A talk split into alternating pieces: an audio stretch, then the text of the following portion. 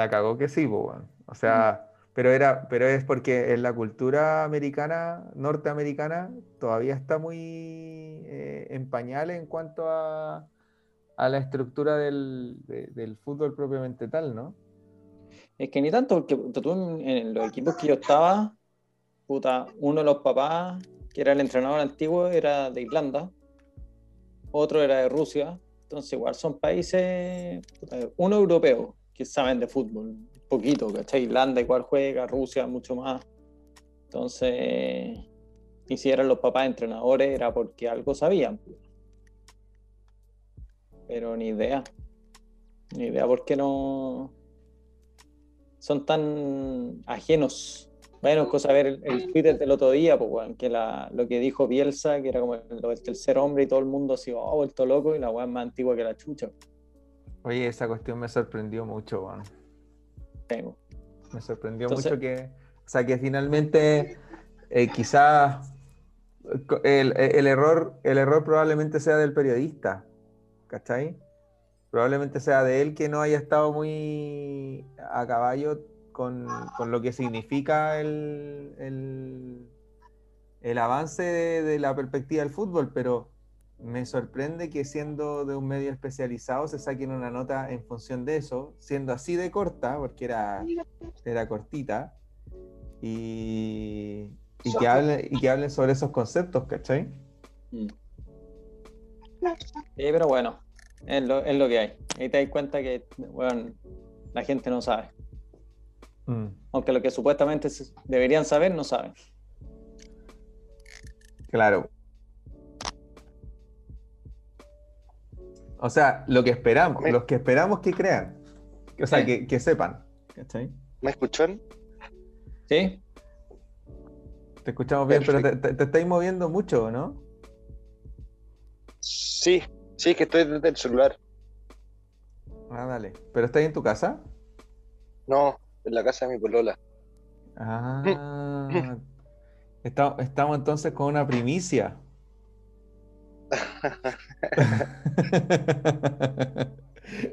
Estamos revelando una primicia. No, no, van como dos meses ya. Mira vos. Amor en tiempos de pandemia, vos. Así nomás, pues. Hay algunos afortunados, hay algunos afortunados. Hay que lidiar con el encierro acompañado. Oye, ya pues entremos de lleno entonces, entremos de lleno entonces en el tema que vamos a tocar esta, en esta sesión, que tiene que ver con eh, un asunto que creo que em, va a ser entretenido de tocar porque creo que se, establecen como hartos temas de conversación en torno a, a, esta frase, a este elemento como central que tiene casi que como herramienta discursiva del entrenador. Y, que se ha transformado quizás en un tema en que, eh, en que el asunto de carecer de él significa no tener las herramientas propias como para poder ejercer la, profesión. O tener uno eh, te posiciona en una para una vertiente en específico, o sea, te, te, te, deja encasillado en una región en donde hay otro grupo de entrenadores parecidos a ti por la forma en que tú expresas este concepto. Y este concepto es el modelo de juego. Em, de partida, ¿cómo, cómo, podemos, ¿cómo creen ustedes que sea importante eh, comenzar con esta discusión? ¿Qué, qué, es lo que, ¿Qué es lo que creen ustedes que sea necesario como utilizar para partir esta conversación? Dale, Nico es lo. si es tan importante, es tan relevante o no. Porque el modelo de juego ha existido de siempre, pero se empezó a hablar ahora. Imagínate que los libros que existen de modelo de juego, que yo creo que abarcan el 80% de los libros de fútbol, eh, nacieron hace cuánto? 10, 15 años, no más que eso. Antes de eso no tenéis ni un libro que te hable del modelo de juego. Es algo que está de moda hoy quizás en 10 años más no va a ser relevante.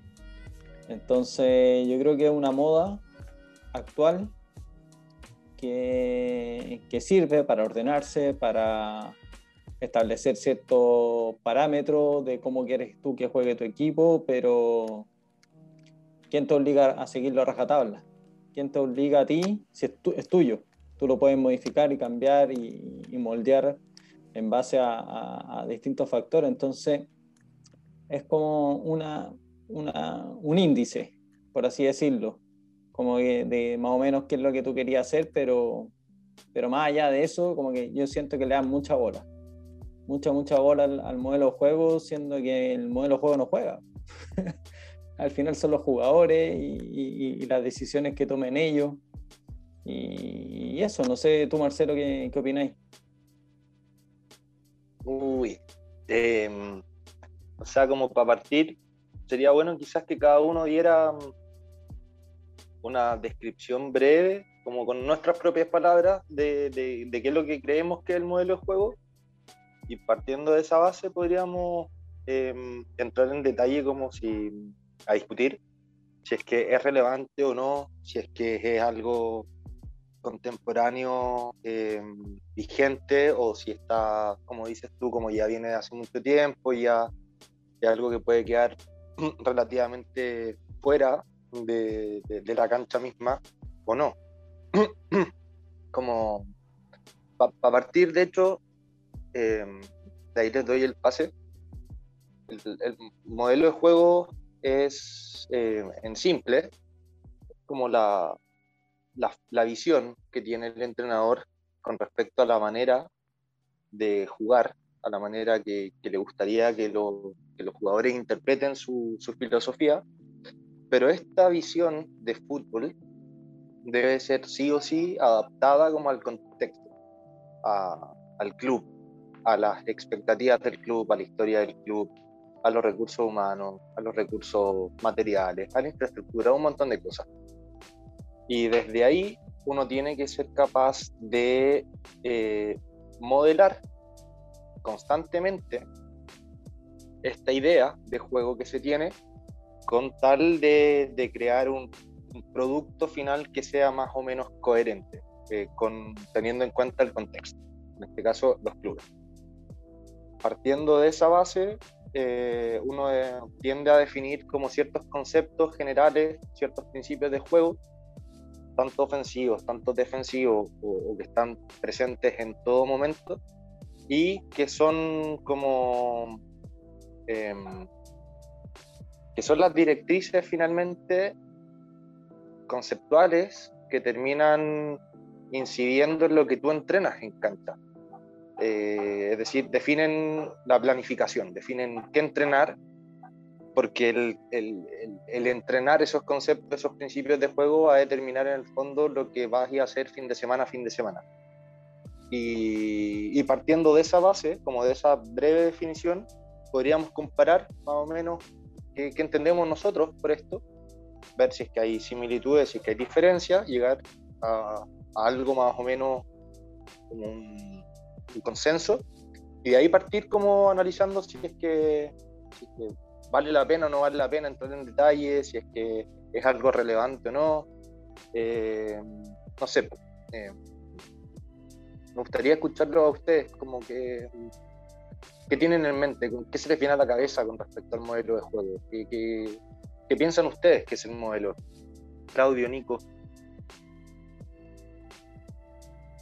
Ya, mira, ya voy yo. Eh, es que el modelo, como te decía, es el conjunto de principios, subprincipios, sub subprincipios, y que van a definir tu forma de jugar. Y, y, va a depender siempre de todo, del contexto del, país donde esté el, el, equipo, la división, la categoría, lo que tengas, el club, la filosofía del club. Eh, va a depender también de tu experiencia, de cómo has ido evolucionando en tu juego, en qué es lo que quieres.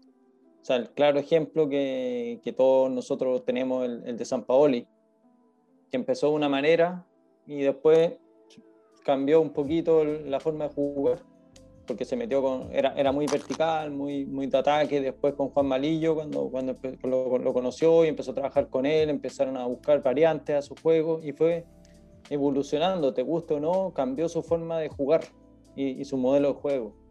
Entonces, no sé, Guardiola también ha, modificado su modelo de juego en el Barça, en el Bayern, en el City. Entonces, pero ¿qué es lo que pasa? A lo que, a lo que estaba diciendo antes. A mí me pasa que hay muchos que dicen, ya, copiemos el modelo de juego del Barça, eh, copiemos el modelo de juego del Real Madrid Zidane, el, que ganó las Champions, no el de ahora. Em, no sé, el, del Liverpool, de Klopp, eh, vamos, el de Mourinho cuando salía campeón siempre antes. Y es, es el DT de moda también cuando hay mundiales. Se copia el modelo de juego del equipo, el campeón mundial, de la selección mundial, eh, mundialista, la campeona que ganó Italia, todos querían jugar así. Eh, ganó Francia, todos querían jugar así. Alemania, todos querían jugar así. Cuando Brasil ganó también el juego bonito, todos querían jugar así.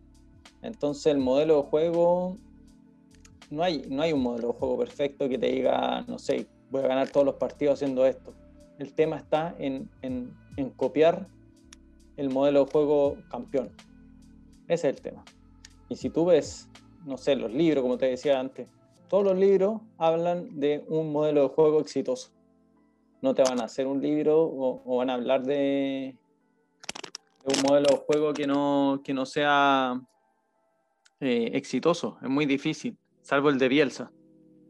El de Bielsa el, es, un caso único. Que si bien no es un, un ganador que gana siempre todos los torneos, los campeonatos, lo que sea, es un modelo de juego que se mantiene constante y, pero es único, único. El resto son todos copias del equipo sensación del momento. Entonces, a eso es lo que voy. Que uno tiene que buscar su propio modelo de juego en base a, las circunstancias en las que está inmerso. Y de ahí chao. Y, si te cambias de club, te cambias de país o te cambias de categoría, lo que sea, va a modificarlo, va a ir modificando, ¿no? Yo no sé, yo no me encerraría tanto, eh, como dije el capítulo pasado, lo de los biotipos de jugadores, no me encerraría tanto tampoco en un modelo de juego. Porque si yo digo, yo voy a jugar siempre al ataque, voy a... y nos reíamos por WhatsApp que, que durante la pandemia, ¿se acuerdan? No? Que veíamos todos estos videos en YouTube de entrevistas de, entrenadores chilenos y, y, no chilenos que todos jugaban igual todo, todo, todos lo entrevistaban y era el eh, mi modelo de juego. El mismo discurso. era exactamente el mismo modelo para todos. Que todos querían jugar al ataque, que todos quieren la presión alta, que, que la... Jugar en campo rival, que ser protagonista. Todo eso. Entonces, como ya, son todos iguales. y eso en la cancha, son pocos los que se les ve eso. Entonces, salir a, vender ese discurso, estará bien, estará mal, no tengo idea, pero, pero yo no voy a, si en un partido yo no puedo ir a atacar eh, en campo real porque por ABC motivo tendré que buscar las variantes para hacerlo, ¿cachai? Obvio que yo quiero, yo quiero hacer esto, es mi ideal, ir a atacar, y presión alta y todo, pero si no tengo los jugadores, ¿qué voy a hacer? Tengo que buscar variantes, ¿cachai? Entonces, no, no, yo no me encerraría en, eso. Obvio que voy a buscar después eh, los jugadores ideales para poder hacerlo, pero si no los tengo, tengo que, ir buscando opciones distintas. Entonces, no sé, Claudio, me estoy alargando mucho, creo, así que te doy el pase. Mira, eh, o sea, miren, lo que, lo que uno usualmente conoce como, como el concepto de, modelo de juego es lo que, por lo menos en nuestro caso que tenemos en común eso, es lo que se nos enseñó en INAF, eh, por una parte, que está eh, la parte donde se distingue idea de juego, de concepción del juego y luego modelo de juego, eh, donde está esta concepción macro desde donde el modelo de juego involucra al resto y siendo este, este modelo de juego esta macroestructura que te propone una sumatoria de ideas, de principios, de experiencias, de información, de material y de bla, bla, bla, bla, que van configurando de algún modo la manera en que eh, tú entiendes y quieres hacer entender al resto eh, cómo jugar.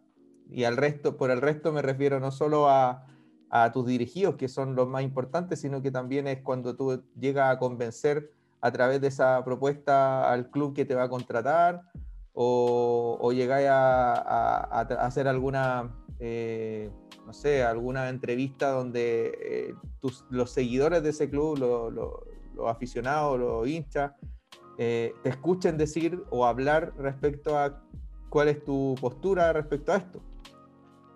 Em, y claro, el, concepto de modelo de juego puede tener eh, una, una, línea como bien nutrida de, definiciones, hay varias, de hecho eh, me puse a leer algunas antes de, comenzar acá como para tener ciertos elementos y claro, se disparan mucho filosofalmente hablando, cada una de acuerdo a cuál sea la, manera en que cada persona en cuestión la entiende.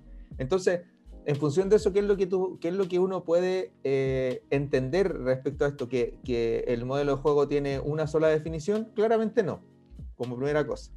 Segundo, que eh, es evidente que esa eh, idea de modelo de juego, para que no nos confundamos, o esa distinción del modelo de juego, va a ir muy de la mano y va a ir muy siendo producida o va a ser muy definida y estructurada en función de la cantidad de recursos de los que disponga el entrenador en, cuestión. O sea, y ahí es donde entra la, anécdota que contabas tú, Nico, respecto a, lo que nos reíamos de algunos entrenadores que hablaban mucho acerca de, de, su propuesta, pero que en el papel, el papel todo lo aguanta y que finalmente en la cancha donde se tiene que ver y efectivamente no había mucha relación, por, por ser bien, eh, bien franco, no había mucha relación entre lo que se hablaba y lo que se veía en el juego. Y me acordé la, la tesis de Pirlo, que también había un, un tweet por ahí que, ah, criticaba eso. Ahí hay otro tema más. Entonces, porque, ah, de hecho, su tesis era, era su modelo de juego, el, el, claro. el, equipo que me gustaría, así se titula, el fútbol, o algo así. Fútbol, el fútbol que me, que me gustaría, algo así. A ver, espérate, lo busco lo tengo ah, por aquí. Bueno, y, mientras lo buscas, El fútbol que me gustaría, así tal cual. que me gustaría, ¿viste? Eso, eso, también, eso también es, quizá una... Eh, eh, si, si, uno lo ve conceptualmente, podríamos decir que lo que dice ahí Pirlo no es hablar de su modelo, sino de su idea, ¿cierto? Porque conceptualmente al hablar de la idea, estamos hablando acerca de todos los elementos que nosotros pretendemos utilizar o, entender, hacer entender a, nuestro dirigido y cómo nos gustaría, en el mejor de los casos, poder jugar. Pero también está el modelo que está influenciado por otros aspectos, que el modelo ya implica que eh, tengas, tengas conciencia de cuáles son las características de tus jugadores, el clima, el club, el presupuesto, eh, etcétera, etcétera, etcétera. Entonces, claro, si, no, si, si nos vamos a poner a jugar a, a, Pirlo, por ejemplo. Que es el tema, porque se, confunde, se confunde la idea de juego con, la con el modelo. Entonces, y mira, ese es el tema. De eso, afortunadamente tengo un pequeño fragmento que creo que te lo mandé en algún momento, de una discusión de hace mucho tiempo atrás que hubo en, en un programa que se llama En el nombre del fútbol, o se llamaba En el nombre del fútbol, del extinguido CDF, en donde se genera una discusión en ese programa respecto a la diferencia en el manejo de conceptos respecto a la idea, modelo y un montón y sistema de juego. Porque son cosas que por el hecho de tener el apellido de juego, eh, hay algunos que los meten todos en la misma licuadora y, terminan por definir cualquier cosa, pero para efectos de distinción y para una cuestión de, sentido pedagógico, se hace necesario elaborar ciertas distinciones. O sea, ¿y por qué hablo de distinción? Porque, vuelvo a repetir, creo que utilizar una definición implica ponerle límite a, una, a, una, a un concepto, ¿cierto?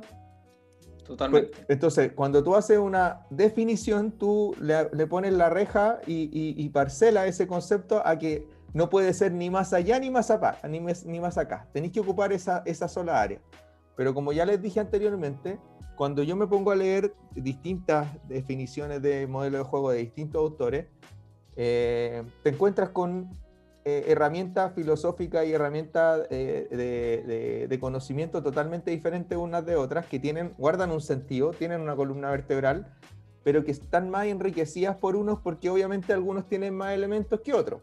Algunos le llamarán humo, algunos le llamarán conocimiento, algunos le llamarán etcétera, etcétera, etcétera, pero eso es real. Por lo tanto, yo creo que suena mucho más sensato hablar de distinción, de hacer ver que cada concepto es diferente uno de otro, pero que puede tener un, eh, un manejo y un enriquecimiento particular dependiendo de quién sea quien lo hable, ¿cierto? Porque no es lo mismo que hablemos de un concepto eh, legal, en mi caso, que tengo muy poco conocimiento en eso, a alguien que tiene formación en el ámbito legal, por decirlo de alguna manera.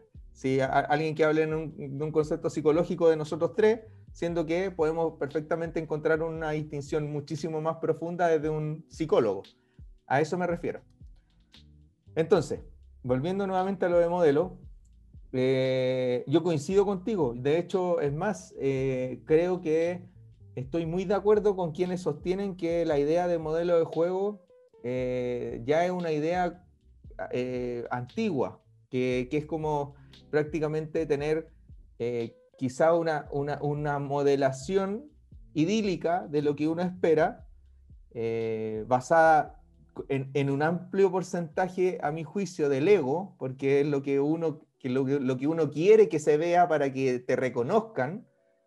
Em, pero creo que también por otro lado está el hecho de lo que tú decías, que, que, se transformó en una moda, se transformó en algo que tenías que tener como parte de tu, de tu no sé cómo decirlo, de tu... De tu currículum. De tu, currículum, de tu eh, maletín de información a la hora de presentarte. Pero creo que, quedándome un poco con, lo que tiene que ver con la distinción, eh, a mí sí lo que, sí me atrae de modelo de juego es el hecho de eh, sentar unas bases desde donde se pueda partir a hacer algo y donde se puede hacer como abrir el espacio para dar oportunidad de crecimiento tanto creativo como para eh, aportes nuevos, ¿cachai? No, sí, igual yo no, no, critico tanto que el modelo de juego sea, sea malo. O sea, yo también lo tengo, lo tengo escrito y, lo, incluso lo hice hace, hace poco, lo, lo, lo, volví a hacer y estuve semanas haciéndolo porque ah, eh, tenía el que, el que hice en INAF y era horrible y ahora lo hice de nuevo y pero que en verdad está lleno de errores, pues, y, yo juraba que estaba perfecto y, en verdad ahí uno se da cuenta que, cada vez está menos preparado. Entremos, entremos en esa cancha, pues, porque sería súper enriquecedor, yo creo, que hablar también de nuestros tropiezos, ¿cachai? Porque, puta, es súper cara raja en este momento hablar acerca de qué es lo que creemos que está bien y qué es lo que creemos que está mal pero obviamente eh, lo que nosotros pensamos ahora probablemente en, alguna, en algunos meses o años vaya a cambiar o vaya a progresar. Eh, y obviamente lo que pensamos ahora del juego no es lo mismo que pensamos cuando estábamos en las salas de INAF, Ni menos, ni menos antes. Por lo tanto, creo que... Hay una, hay una frase, aquí la tengo, que va a resumir perfecto todo eso.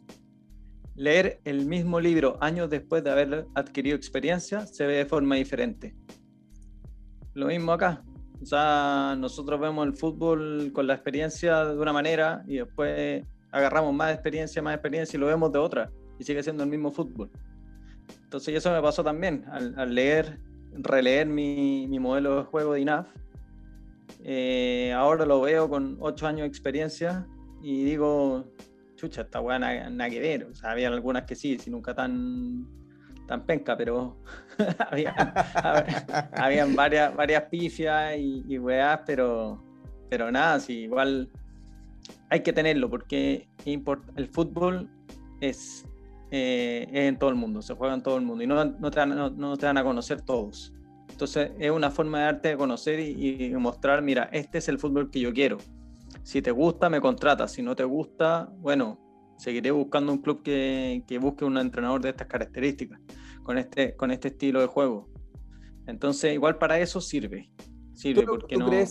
¿Ustedes creen, eh, para ir acomodando lo, lo que estáis diciendo, ¿ustedes creen que en este momento sea tan relevante tener un modelo de juego como para poder presentarte ante, qué sé yo, una directiva y, plantearle la necesidad de que te contraten? Yo creo que sí, que de todas maneras, independiente que sea la forma que tenéis como de presentar tu trabajo ante una directiva, que, es así, en el fondo cuando tú, tú, te presentas a un club pretendiendo que te contraten, finalmente tu carta de presentación es tu modelo de juego, es tu idea de juego adaptada a este contexto, a la situación del club, a los jugadores que, que, hay en la institución, sumado a un montón de otros factores. Y como dice Nico, e, esta, esta cuestión puede ir variando con el paso del tiempo, nos pasó a nosotros y... Igual yo creo, Marcelo, Nico. yo creo que, que deberíamos entrar a, como lo dijimos recién, lo de idea de juego y modelo de juego tenemos que empezar a hablar de, presentar la idea de juego, pero te exigen el modelo de juego y ahí hay un, error de terminología que es gigantesco. Entonces, porque lo que uno presenta es la idea, no el modelo, porque uno no conoce el contexto del club, no conoce los pues jugadores, no conoce nada. Es que yo ahí, yo ahí yo difiero. En el, creo que, no sé, pues si uno va a tomar un, un club amateur eh, Eso, estamos, hablando, estamos hablando a nuestro nivel. Si, si lo tiráis a, a, nivel ya Liverpool, Chelsea, no, ahí puta, no tenía excusa. Pues, pero también, pero... también, también ahí, ahí, ahí quiero meterme yo, porque yo igual creo que, que ahí hay una dificultad, pues, porque uno puede tener acceso a todas estas plataformas de datos, podéis tener acceso a todos los partidos, pero una cuestión muy diferente es el día a día con el jugador. Es cómo logras, cómo logras a través de tu mensaje o cómo logras a través de tu convencimiento conseguir finalmente que ocurra ese rendimiento, que son factores que al entrenador del sofá se le olvidan, pues O sea, creen que basta solamente con jugar a este ajedrez virtual en donde tú pones a este jugador y mágicamente solamente por el hecho de ponerlo, eh, este jugador va a rendir o va a entender la forma en que tú vas a ejecutar las cosas. Yo ahí, por ahí estoy de acuerdo con lo que decía en un principio. Eh, eh, hay que hacer la distinción entre idea y modelo, porque cuando tú ocupas el modelo, tú necesitas saber y tener todos los factores y todos los elementos como de tu lado para poder estructurarlo.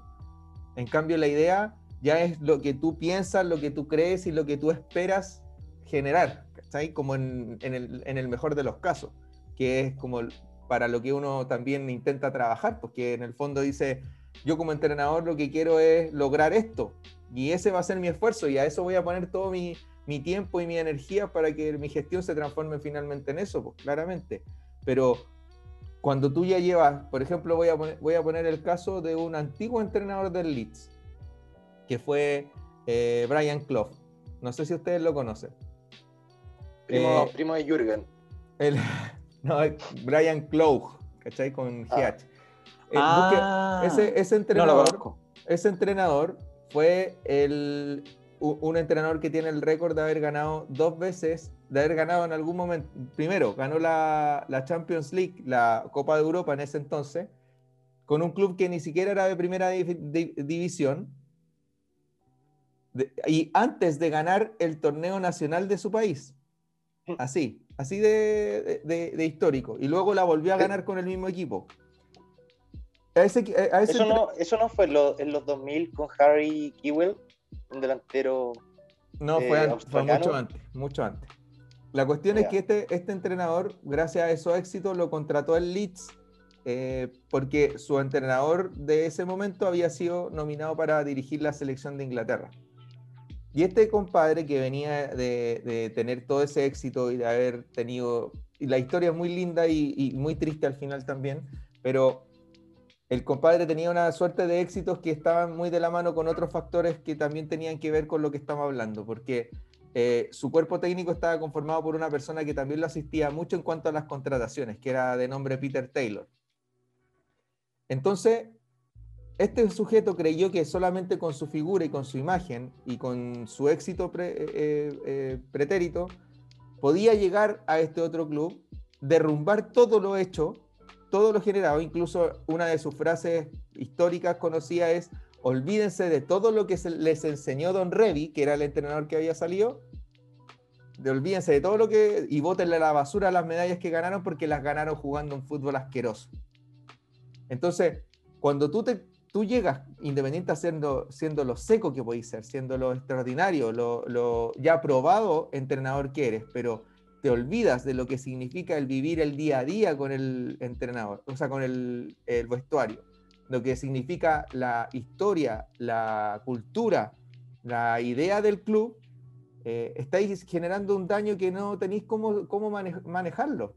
O sea, ante esos elementos, obviamente, hablar de modelos es muy anticipado creo que hablar de idea, hablar de...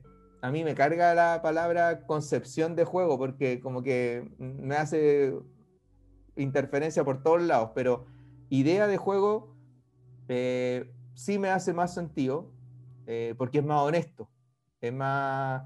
Yo puedo llegar quizá, y como lo ha, lo ha hecho muchas veces Bielsa, en donde llega a los clubes y se ha visto las siete temporadas de, eh, pasadas del, club, conoce los partidos de juveniles, conoce la trayectoria de cada uno y todo lo demás. Eh, y lo reconocen no por su modelo, lo reconocen por su meticulosidad. ¿Es así o no es así? Lo reconocen por su esfuerzo. Totalmente. Entonces, y no, solamente en la cancha, es completo. Claro. ayuda al club, es extraordinario. Entonces, vuelvo a preguntar, ¿Es tan importante el modelo? Porque, porque claro, Bielsa tiene una. Bielsa es un, mal, es un mal y un buen ejemplo al mismo tiempo, porque Bielsa es más reconocido en el mundo del fútbol por el hecho de tener esta, esta característica de ser tan meticuloso, pero por otro lado, también tiene la característica de que su, equipo juegan igual siempre, eh, o pretenden jugar igual siempre, con mayor o menor éxito. Pero ¿es tan importante finalmente tener un modelo o es mejor tener como tu idea clara de manera que seas capaz de construir un modelo estando ya en el club? La pregunta es simple. Tú quieres jugar de una manera específica. ¿Te gusta esa manera? Estás en una final y la ganáis jugando totalmente lo contrario que tú querías. ¿Cómo te vais? ¿Estás contento o estás enojado? Ahí se responde la, la pregunta es si, es tan importante el modelo de juego o no. Al final, lo que en el fútbol profesional, al menos, lo que te piden son resultados. Entonces, si jugáis, o sea, ganáis jugando asqueroso y en contra de todo lo que tú pensáis y querís. Es que ahí, vuelve, lo, que, lo que colgamos de nuestro Instagram de lo que Guardiola respondía al periodista, que hablar de, de idea, de modelo, era algo, bueno, viniendo de él, eh, suena, suena bastante interesante porque decía que eso era como ridículo porque a nosotros los entrenadores nos piden resultados. Si yo no logro el resultado, eh, van, a contratar, van a contratar a alguien en mi lugar que sí los traiga. Eh, por lo tanto... Si lo dice él. imagínate, entonces, entonces, entonces, claro, uno, uno pero ojo que él, lo decía comparando los resultados con la idea, con la forma. Claro. No, no, no desestimando la importancia del modelo. No, no, no, para nada. No, para nada. Sí, de hecho, yo creo que ninguno de los tres lo va a, lo, va a desestimar del todo, si en el fondo, y aquí a donde quiero llevarlo eh, en estos poquitos minutos, es qué, tan, qué, qué, qué tanto de nosotros tiene que tener el modelo. Porque reconozcámoslo, o sea, para hablar así, acerca del modelo de juego, eh, hablamos de mi modelo de juego, por lo tanto es como yo lo entiendo, como yo lo quiero plasmar y qué es lo que yo quiero ver. Pero ¿en qué momento entra dentro de esa, de esa propuesta o entra dentro de esa sentencia? ¿Qué es lo que quiere ver el resto? ¿Qué es lo que quiere vivir el futbolista en su día a día? ¿Y qué es lo que quiere ejercer el cuerpo técnico que está detrás de mí?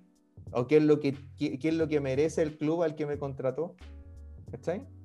Porque yo, hablo, yo puedo hablar perfectamente de mi modelo, pero ¿cuánto de, cuánto de, ego y cuánto de fútbol y cuánto de apreciación tiene para usted? Escucha, para mí, yo, yo difiero de ustedes dos totalmente. Encuentro que, que el modelo de juego finalmente, bueno, primero que todo, si importa o no importa, para mí es clave. Eh, sobre todo pensando en el alto rendimiento podemos hacer la diferencia después y hablar de, los equipos amateurs en donde entrenan dos veces a la semana o entrenan una y juegan otro día a la semana. En el fondo, por tiempo de trabajo no alcanzáis a desarrollarlo tanto y el contexto tampoco importa tanto.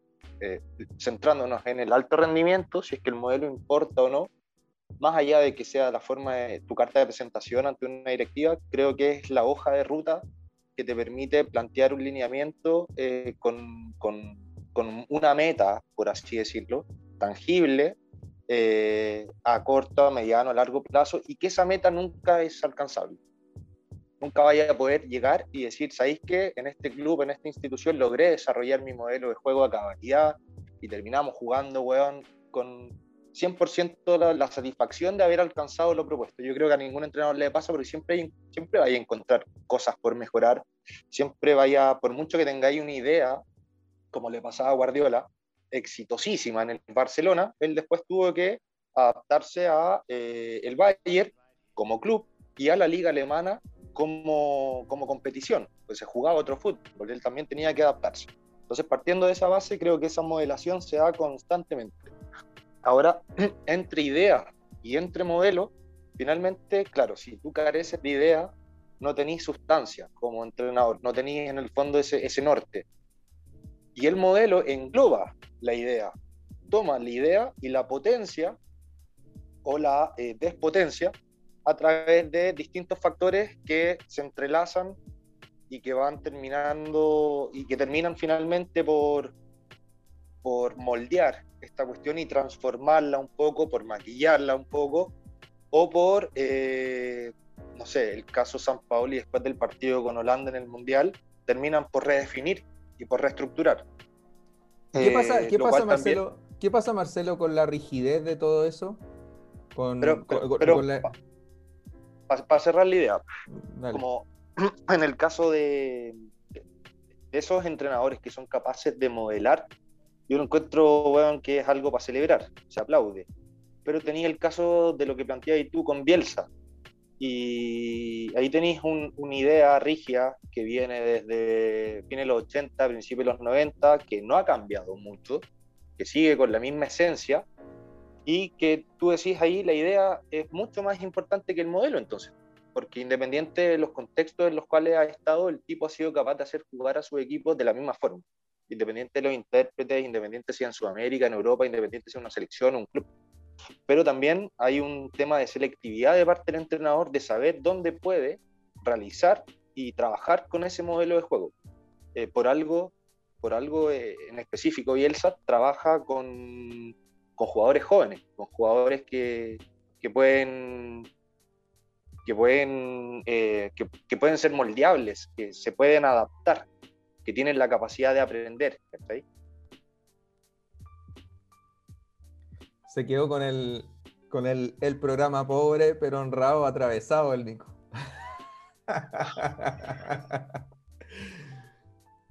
bueno. El Nico no, no está todavía. No, para contextualizar, estamos con, a través de Zoom, porque estamos en cuarentena y aparte tenemos eh, al Nico que está en Valencia. Entonces tenemos que ocupar una plataforma que nos limita el tiempo de uso, así es que por eso tenemos ciertos cortes. Dale, Marcelo, continúa con la idea que, que, estaba eh, entregando. Eh, pucha, la verdad, se me fue la onda, se me fue totalmente la onda. Estaba en el fondo en como contraponiendo casos de entrenadores lo, de, lo de los jugadores, la, la, capacidad de Bielsa de elegir jugadores, en eso había quedado.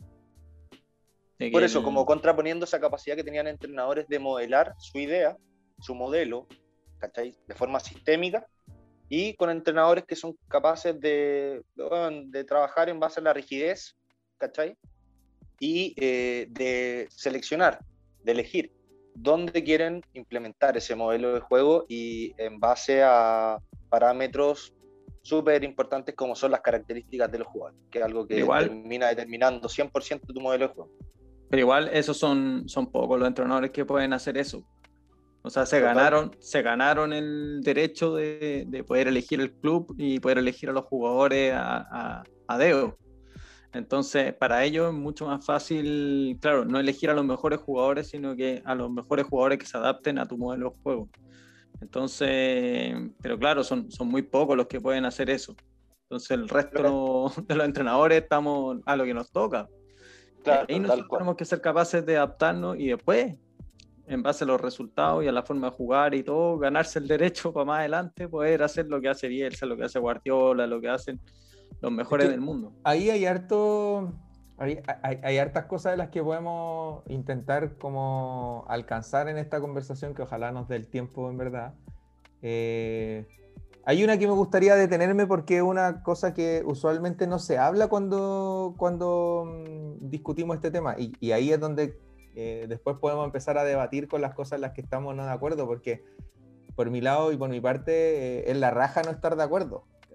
Eh, porque eso también va logrando que hagamos frente a nuestras propuestas y que las defendamos o quizás los tres hemos tenido oportunidad en que incluso debatiendo por WhatsApp nos hemos dado cuenta de que hay que ceder, pues, ¿cachai? Que, que no encontramos razón y que está bien eso. Creo que eso nos no hace eh, tener una mejor postura frente al debate, que, que, para mí es muy saludable, pero bueno, y la, y la, espérate, las preguntas que hacemos en Instagram también son por lo mismo, porque se arman aquí debate entre nosotros y, buscamos ahí la opinión de todos. Claro, y queremos, ver queremos hacerlo. ¿De qué equipo están? Sí, pues. Claro.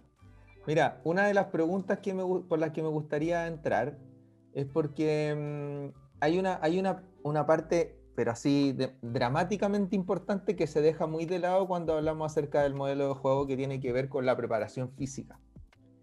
Em, porque uno puede tener muchas ideas y puede tener eh, una propuesta muy eh, osada o quizás conservadora eh, para quien, a, quien le caiga el poncho que se lo ponga, a quien le quepa el poncho que se lo ponga. Em, pero cuando hablamos de, nuestro modelo tenemos en mente inmediatamente cómo trabajarlo desde el punto de vista de la preparación física, de cómo desarrollarlo en función de cuáles van a ser las características a desarrollar o que, cuáles van a ser las exigencias en términos de gestión que le vamos a aplicar a nuestro preparador físico para poder llevar a cabo esa, eh, esa idea de juego. ¿Qué, qué, qué opinan ustedes respecto a eso? No, yo creo que no. Yo personalmente no, lo tengo así, porque no es, no es el área de expertise mía, entonces la puedo cagar. Y, prefiero mil veces conversar y explicarle a, mi preparador físico, si es que lo tengo en algún club, y, y, que él se haga cargo en base a lo que, a lo que yo quiero y que él, en base a lo que él sabe, lo adapte para que Pero ojo, de la mejor manera. Ojo, no estoy hablando de lo que de lo que creo que a todos nosotros quizás nos genera algo de ruido, que es esto del intrusionismo. No sé, no, no, invito a eso bajo ningún punto de vista. El intrusionismo para mí no, no, es lo adecuado. Creo que lo adecuado es como eh, como lo hemos hecho con, con las personas que, que, hemos tenido ganas de invitar acá y que hasta el momento lo único que nos han aceptado son los psicólogos, eh, es aprender de ellos, ¿cachai? Es manejar mejor los conceptos a través de su experiencia. Pero a lo que voy yo con esto, no es a definirlo, a describirlo, a distinguirlo, a escribirlo y a, mandatarlo así como, toma, acá está lo que quiero que hagas. No, sino que cuando uno estructura su modelo de juego, debiese tener como parte de, esa preocupación el hecho de eh, de qué manera voy a construir o qué es lo que debiese tener como presente para poder comunicarme con mi preparador físico o con el preparador físico del club. Porque, de todas maneras. Porque de, lo, contrario, esos elementos se transforman en una filosofía que no tiene sustento real. O sea, ahora la, ciencia médica, la ciencia de salud, la ciencia deportiva, y las pongo cada uno en, en habitáculos separados porque son elementos que van a venir a complementar y son diferentes entre sí, que no vienen a la conversación, pero que hacen muchísimo más saludable el conocimiento respecto a todos los elementos que juegan a favor o en contra de nuestro modelo. Mucho se le discutió a San Paoli, a Bielsa en su momento también, eh, el, asunto de lesiones. El asunto de cómo eh, la estructura por la cual se pretende eh, generar este modelo de juego que ellos proponen, casi que era garantía de romper jugadores. Entonces, ¿por qué nosotros no tener, no tener esa concepción de la mano con, con nuestro modelo? ¿Por qué no hacer la parte? ¿Por qué no incluirla dentro de la conversación? O sea, se a mí se debe tener, como que debe, debe existir cierta coherencia entre lo que tú entiendes o lo que tú defiendes como modelo de juego como tu modelo y eh, cómo van a trabajar ciertos aspectos que, que, no tienen relación a lo mejor con la táctica, pero que, que, no tienen incidencia directa con una decisión táctica, pero que sí se terminan vinculando con, con ese elemento a través, por ejemplo, de la preparación física. Es decir, eh, tú tenés que ser capaz de, de por ejemplo, de si te gusta la posesión de balón, eh, qué sé yo, eh, gestionar el juego en el campo rival, eh, tu entrenador físico, o sea, tu preparador físico no, no, no va a poder trabajar, weón, de manera aislada, sin pelota, de forma descontextualizada, porque a lo mejor, weón, vaya a perder minutos de entrenamiento en algo que podría darte mejores frutos si lo hiciera de otra forma. Entonces ahí yo, yo creo que sí tiene que existir esa, esa coherencia entre lo que hace uno y lo que hace el otro, como, como parte de un staff técnico, pero, pero no creo que sea algo 100% determinante. Yo creo que eso va más en la, en la postura de cada uno como entrenador. Eh, porque muchas veces el preparador físico, tú llegas a un club y el preparador físico está en el y él tiene su forma de trabajar y el tipo lleva 10 años trabajando y llegáis tú recién contratado y queréis más o menos eh, hacerle ver tu modelo de juego y, qué es lo que necesitas que el tipo trabaje o la metodología de trabajo, te gustaría intervenirla porque crees que no va acorde. qué, bueno, qué bueno, Marcelo, que llegaste a eso, weón. Qué bueno, me pone muy contento que haya llegado a lo que dijiste, que efectivamente, por eso, por eso creo que es tan importante lo que estamos hablando ahora, porque lo que tú me estás contando como, como, no sé si lo viviste, no sé si te tocó una anécdota similar o no, pero es una hueá tan cierta, tan real, porque el choque entre modelo o idea de juego, como queramos llamarlo, eh, o como queramos, cual sea de las dos que vayamos a utilizar, em, entre el entrenador y el preparador físico siempre es clave. Que termina por eh, convertirse en un gallito que, que va a ser ganado por quien lleva más tiempo en el club y no por quien tiene la razón necesariamente sea, yo me, yo me vi enfrentado a esa situación en algún momento, eh, una vez para bien, otra vez para mal. he tenido la experiencia de otros eh, colegas eh, y amigos que han vivido una experiencia similar con muy mala experiencia, en donde, no sé, por ejemplo, tengo un amigo que fue ayudante técnico mío en un, en un momento que además tiene la, fortuna de ser preparador físico. Y el tipo es un adelantado, el tipo es un gallo que siempre ha estado preparándose y mirando más adelante de lo que se hace comúnmente. Y de hecho yo ya en el 2017 tuve la fortuna de entregarle esa parte a él, no, que, no diciéndole que fuese, fuese mi preparador físico, sino que utilizara la preparación física como parte de su herramienta como entrenador y me ayudó tanto entender cosas en ese momento que escapaban de mi conocimiento, porque yo siendo entrenador y, kinesiólogo, se escapaban muchos elementos que tenían que ver propiamente tal con la preparación física de un deportista, que no tenía por qué saberlo tampoco. Entonces, me tocó la fortuna de vivir eh, de la mano con alguien una, una, situación en donde fue, mucha, mucha ventaja para mí poder preparar a los jugadores que tenía a mi cargo en ese momento porque tenía un weón que estaba preocupado 100% de llevar a cabo eh, la, la, la, la, estructura de juego que queríamos hacer, llevada a la práctica en, en el día a día. Pero esa misma persona después, cuando se fue de mi cuerpo técnico, tuvo experiencia en otros clubes y se chocó de frente con la realidad. O sea, no se topó con alguien, no quiero ponerme como ejemplo, pero no se topó con alguien que tuviese la, la, la, paciencia o la flexibilidad de decir, ¿sabéis qué? Tenéis razón, o me interesa, háblame más, cuéntame más acerca de esto. No, bloqueo, ¿cachai? Onda, aquí preparamos físicamente de esta manera y siempre lo hemos hecho así. Aquí hacemos pretemporada en la playa y hacemos, le hacemos cagar los tobillos a los niños en la, en la arena y no importa un bleo porque ahí, así llevamos años sacando fuerza. Eh, aquí hacemos correr a los niños por pendientes porque eso es lo que nos ha enseñado el tiempo de que así como se preparan. Y así un montón de, otros, de otras aberraciones más.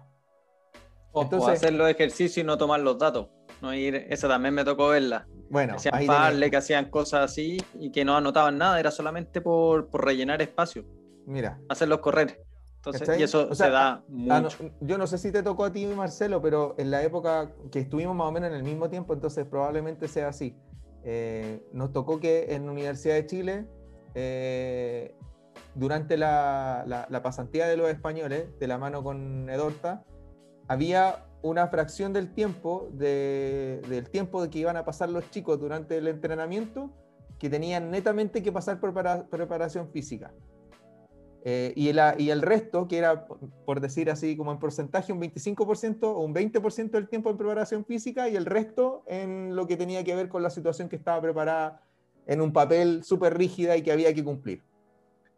Eh, y esa preparación física, si, si tú tenías yo tenía la curiosidad de saber de qué se trataba, entonces no me quedaba con el entrenador, me iba a ver qué es lo que hacían los chicos. Y yo puedo decir que en un 90% de las ocasiones, por, no por ser justo, por ser así como buena onda, porque probablemente era el 100, toda esa preparación física está totalmente descontextualizada de lo que se iba a hacer en la, en la, en la sesión. Toda. O sea, habían cosas que de repente incluso para mí que no soy experto en el área, tildaban en lo absurdo. Decía, ¿qué, qué utilidad tiene que haga esto? Em, entonces, yo creo que hay una deuda tremenda en esta discusión que, curiosamente me la topé en un, libro que se llama El fútbol no es así. No sé si lo han cachado. Y que hay como una serie de documentos donde hablan distintos especialistas y hay un compadre de nombre Jesús Pérez que hizo un artículo que se llama El modelo de juego también suda. Y dentro de ese artículo, el tipo te habla acerca de la importancia que tiene el hecho de relacionar eh, toda la estructura que tiene que ver con tu modelo, pero no dejar de lado el hecho de que para poder llevar a cabo ese modelo tenéis que tener eh, una sólida base en función de lo que vaya a hacer dentro de la práctica, que él lo habla eh, obviamente secundado por el microciclo estructurado, donde dice que lo importante para él es llevar a cabo todas estas tareas en las situaciones simuladas preferenciales, eh, que son como las tareas eh, en especificidad que habla la periodización táctica. Entonces, en este sentido, creo que se hace súper interesante también lo que habla ahí, que es una cuestión que ya hoy día parece mucho más natural de hablar, pero que, muchas veces, incluso en el día de hoy, todavía sigue siendo cuestionada, que tiene que ver con la preparación de esa idea de manera individual. ¿Cachai? No a nivel colectivo solamente.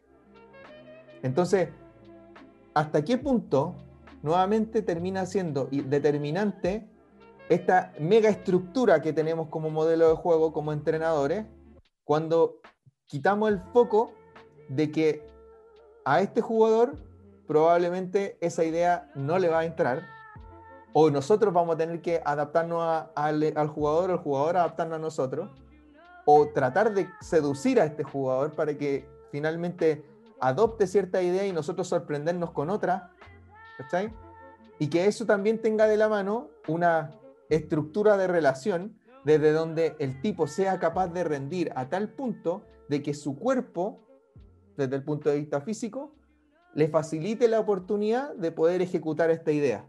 Porque ahí es donde radica lo importante de la preparación física, que le permita la, preparación física en el fútbol óptima es aquella en la que te permite que a través de tu exigencia corporal o las demandas metabólicas que tú hagáis, poder utilizar eh, tu toma de decisiones de manera adecuada. O sea, si tú no los preparáis adecuadamente, si tú no, no, no les dais la resistencia, no les dais la velocidad, la fuerza, etc., ¿de qué manera va a ejecutar una idea? ¿De qué manera va a seguir un modelo? ¿De qué manera va a seguir un plan? Si el compadre se está muriendo dentro de la cancha o no es capaz de generar la exigencia necesaria en el momento adecuado. O, por otro lado también, que tiene que ver con los aspectos más técnicos, si no tiene las componentes físicas necesarias para poder ejecutar una tarea técnica en específico. Entonces son muchos elementos que obviamente tienen que estar y que me imagino que, tienen que tienen que estar detallados en un modelo de juego escrito, pero cuando hablamos de la discusión del modelo de juego son aspectos que se escapan, ¿cachai? O sea. Es que igual, sí, se escapan, se escapan, pero también tenéis que ir viendo que. No sé, si tú te quedas en, en no sé, solamente en Sudamérica eh, o, en otras partes del mundo, tú tienes que ir viendo que la, capacidad física va a depender también de los jugadores. No sé si cachaste esto lo de mm, Independiente del Valle, que ellos, por ejemplo, van a buscar jugadores de un solo sector Ecuador. Una sola parte, porque ahí salen los jugadores más rápidos, más fuertes, más altos. Y, porque ese es el biotipo de jugador que, necesitan y quieren, y quizás por, ya por, su biotipo ya no se necesita tanto la preparación física porque ya vienen los genes. O sea, obvio, siempre todo es mejorable. Pero, pero no sé, yo tengo mi idea de, cómo yo quiero jugar y, lo que yo necesito que sean físicamente estos jugadores para rendir de esta manera. Pero ¿qué pasa si a mí me llaman de Bolivia y tengo que ir a jugar a La Paz y hacer de local allá? ¿Cómo chucha voy a hacer que los jugadores corran los 90 minutos si es que, bueno, la altura se lo hace pico? ¿Cachai? Eh, o, o, el mismo Quito, ¿cachai? Que también es alto la altura también te mata. Si tú vas a África y los jugadores africanos. Si tú me, si tú me, si tú me habláis, y ahí es donde ahí quizás podemos hacer una discusión en función de esa, de esa, de ese puro ítem, ¿cachai? Pero, si tú me hablas, si tú me hablas, por ejemplo, de la época en donde había un escaso conocimiento eh, científico en cuanto a herramientas tecnológicas y de, y de ciencia, de ciencia en, en, ciencia deportiva específicamente, y tú me dices que el fútbol de altura sea un problema, sí, te voy a creer quizás en los 90, fines de los pero 90, pero hoy, es un problema, pero hoy la cosa es diferente. Sí, pues, pero ¿tú crees que hay un preparador físico que sepa eh, entrenar a todos los jugadores en todas las condiciones? No. No, como tampoco hay entrenadores que saben hacerla toda, entonces... No, pero está, está lo, que, a, lo, que, lo que sí yo exijo, y que sí debiese ser como, no sé, una... Por lo menos una regla personal, no voy a decirlo como, como una regla global. Esto es lo que yo creo. Eh, yo siento que cuando tú, cuando tú aspiráis a, como la excelencia, tenéis que exigir excelencia también. Pues entonces, si, si tú eh, aspiras aspira a ser cada vez mejor, tú vas a tener que pedirle a tu cuerpo técnico que esté actualizado, que si, si el weón sabe con eh, dos meses de anticipación que tenemos un partido en altura, va a tener que mandarse no, a leer. no te digo, no te digo que tener un partido en altura. imagínate, a ti te contratan a ti y a tu cuerpo técnico te contratan para ir a dirigir al Bolívar, por ejemplo. Y, tienes que entrenar y vivir ahí, en la altura. Claramente no vas a saber.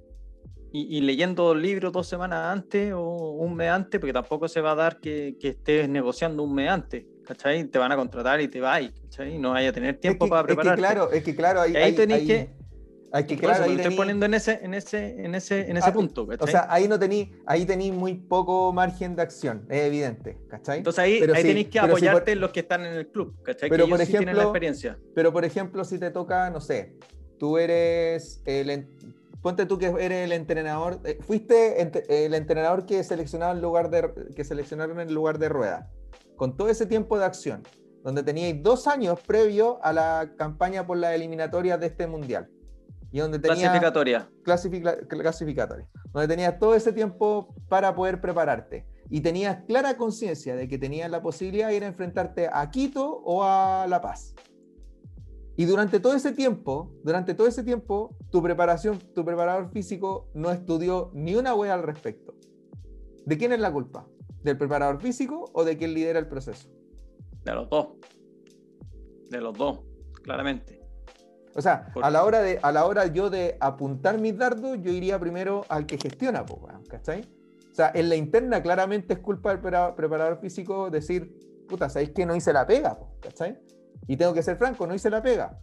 Pero, ¿a quién uno tiene que, tiene que apuntar cuando ocurren ese tipo de circunstancias? Yo creo que al entrenador, weón, ¿cachai? Porque Ah, el obvio, tiene que estar atento, tiene que decir, compadre, mira, aquí está la planificación, tenemos dos partidos, en dos años tenemos que preparar a estos weones para que la altura no sea un factor. O ayúdame a que a través de tus conocimientos pueda llevar a cabo un plan de juego que me permita salir victorioso de la weá, ¿cachai? Pero si no lo hacen, si no ocupan las herramientas disponibles que tenía ahora, yo creo que hoy día no hay ningún sitio en el mundo donde, donde tengáis que jugar donde no podéis prepararte. No existe. ¿Cachai? Ya, ya No, está, claro. la, está la tecnología, están los avances, está el conocimiento, está todo. Si tú no lo haces, ya es culpa de tu gestión. ¿Cachai? No, totalmente, pero yo te ponía en el caso de que te contratan para ir a cierto lugar donde claramente no tienes la expertise. Y son lugares eh, específicos, si no es jugar al nivel del mar, eh, no sé, en Viña no es lo mismo que ir a jugar a Caracas, la humedad, el calor, ¿cachai? Eh, todos esos factores te van, a, te van a afectar. Y también, no sé, tú vas a tener jugadores recién llegados que no están acostumbrados ese, a, a ese tipo de clima y los va a, ex- le- lo va a hacer exigir el lo mismo que el, que el local, que ya está acostumbrado.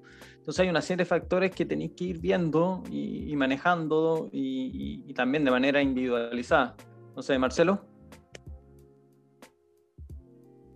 con, sí, es que me hace, me hace mucho sentido lo que están comentando y, y me hace llegar como a la siguiente conclusión de que finalmente el modelo de juego, por muy claro que lo tenga el entrenador, siempre va a estar incompleto si los intérpretes del staff técnico, los acompañantes, los colaboradores, no tienen claro a qué se quiere jugar o qué se quiere hacer. Si es que no existe esa, esa congruencia. Eh, les voy a poner un caso, por dar un ejemplo.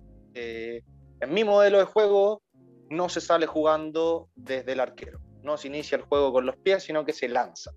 Y en mi modelo de juego, por ejemplo, por, por decir no estuviera, eh, se apunta a iniciar el juego lanzando un balón largo a mitad de cancha a cierto, volante, a cierto jugador, en donde pretendemos ganar el primer y el segundo balón.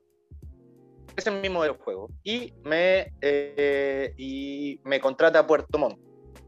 Y en Puerto Montt yo tengo que llegar y empezar a entrenar y tengo que llegar con mi PF, con mi preparador de arquero, por decirlo menos, porque el staff es mucho más amplio que eso, pero les voy a nombrar esos dos personajes.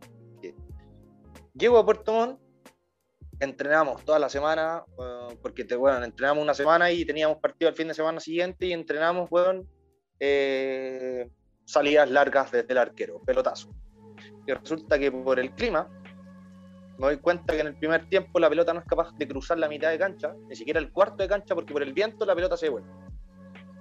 Bueno, primero la responsabilidad es mía por no contemplar un factor climático que no tiene nada que ver ni con el PF, ni con el preparador de arquero, ni con el, ni, ni siquiera conmigo, ¿cachai? Propiamente tal, pero que termine incidiendo en el juego. ¿Qué debería pasar en esa situación? Debería ir y decirle, bueno, al preparador de arqueros, es que compadre, en este club no vamos a poder llevar a cabo lo que yo tenía por concepción desde un inicio como modelo de juego, porque bueno, no nos permite salir jugando con pelotazos, vamos a tener que salir jugando desde el arquero. Y la confección del plantel tiene que considerar un arquero que tenga eh, buena toma de decisiones.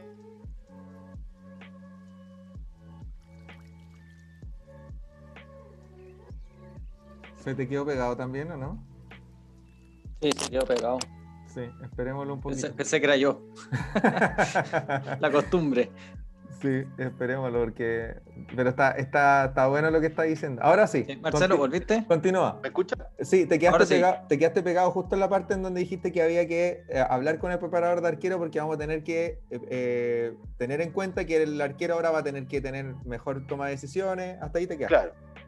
Perfecto, entonces en el fondo, si yo tengo ese factor climático que incide en el juego y da pie a que mi, modelo se vaya a, las pailas, en el primer partido, tengo que ser capaz de hablar con el preparador de arquero y de que él, todo lo que trabaje con los porteros, vaya en dirección de adaptar eh, la, forma de trabajo, la metodología, con tal de que los porteros sean capaces de salir jugando eh, bueno, desde el inicio con sus centrales, con los laterales o con los volantes, porque no vamos a poder pelotear.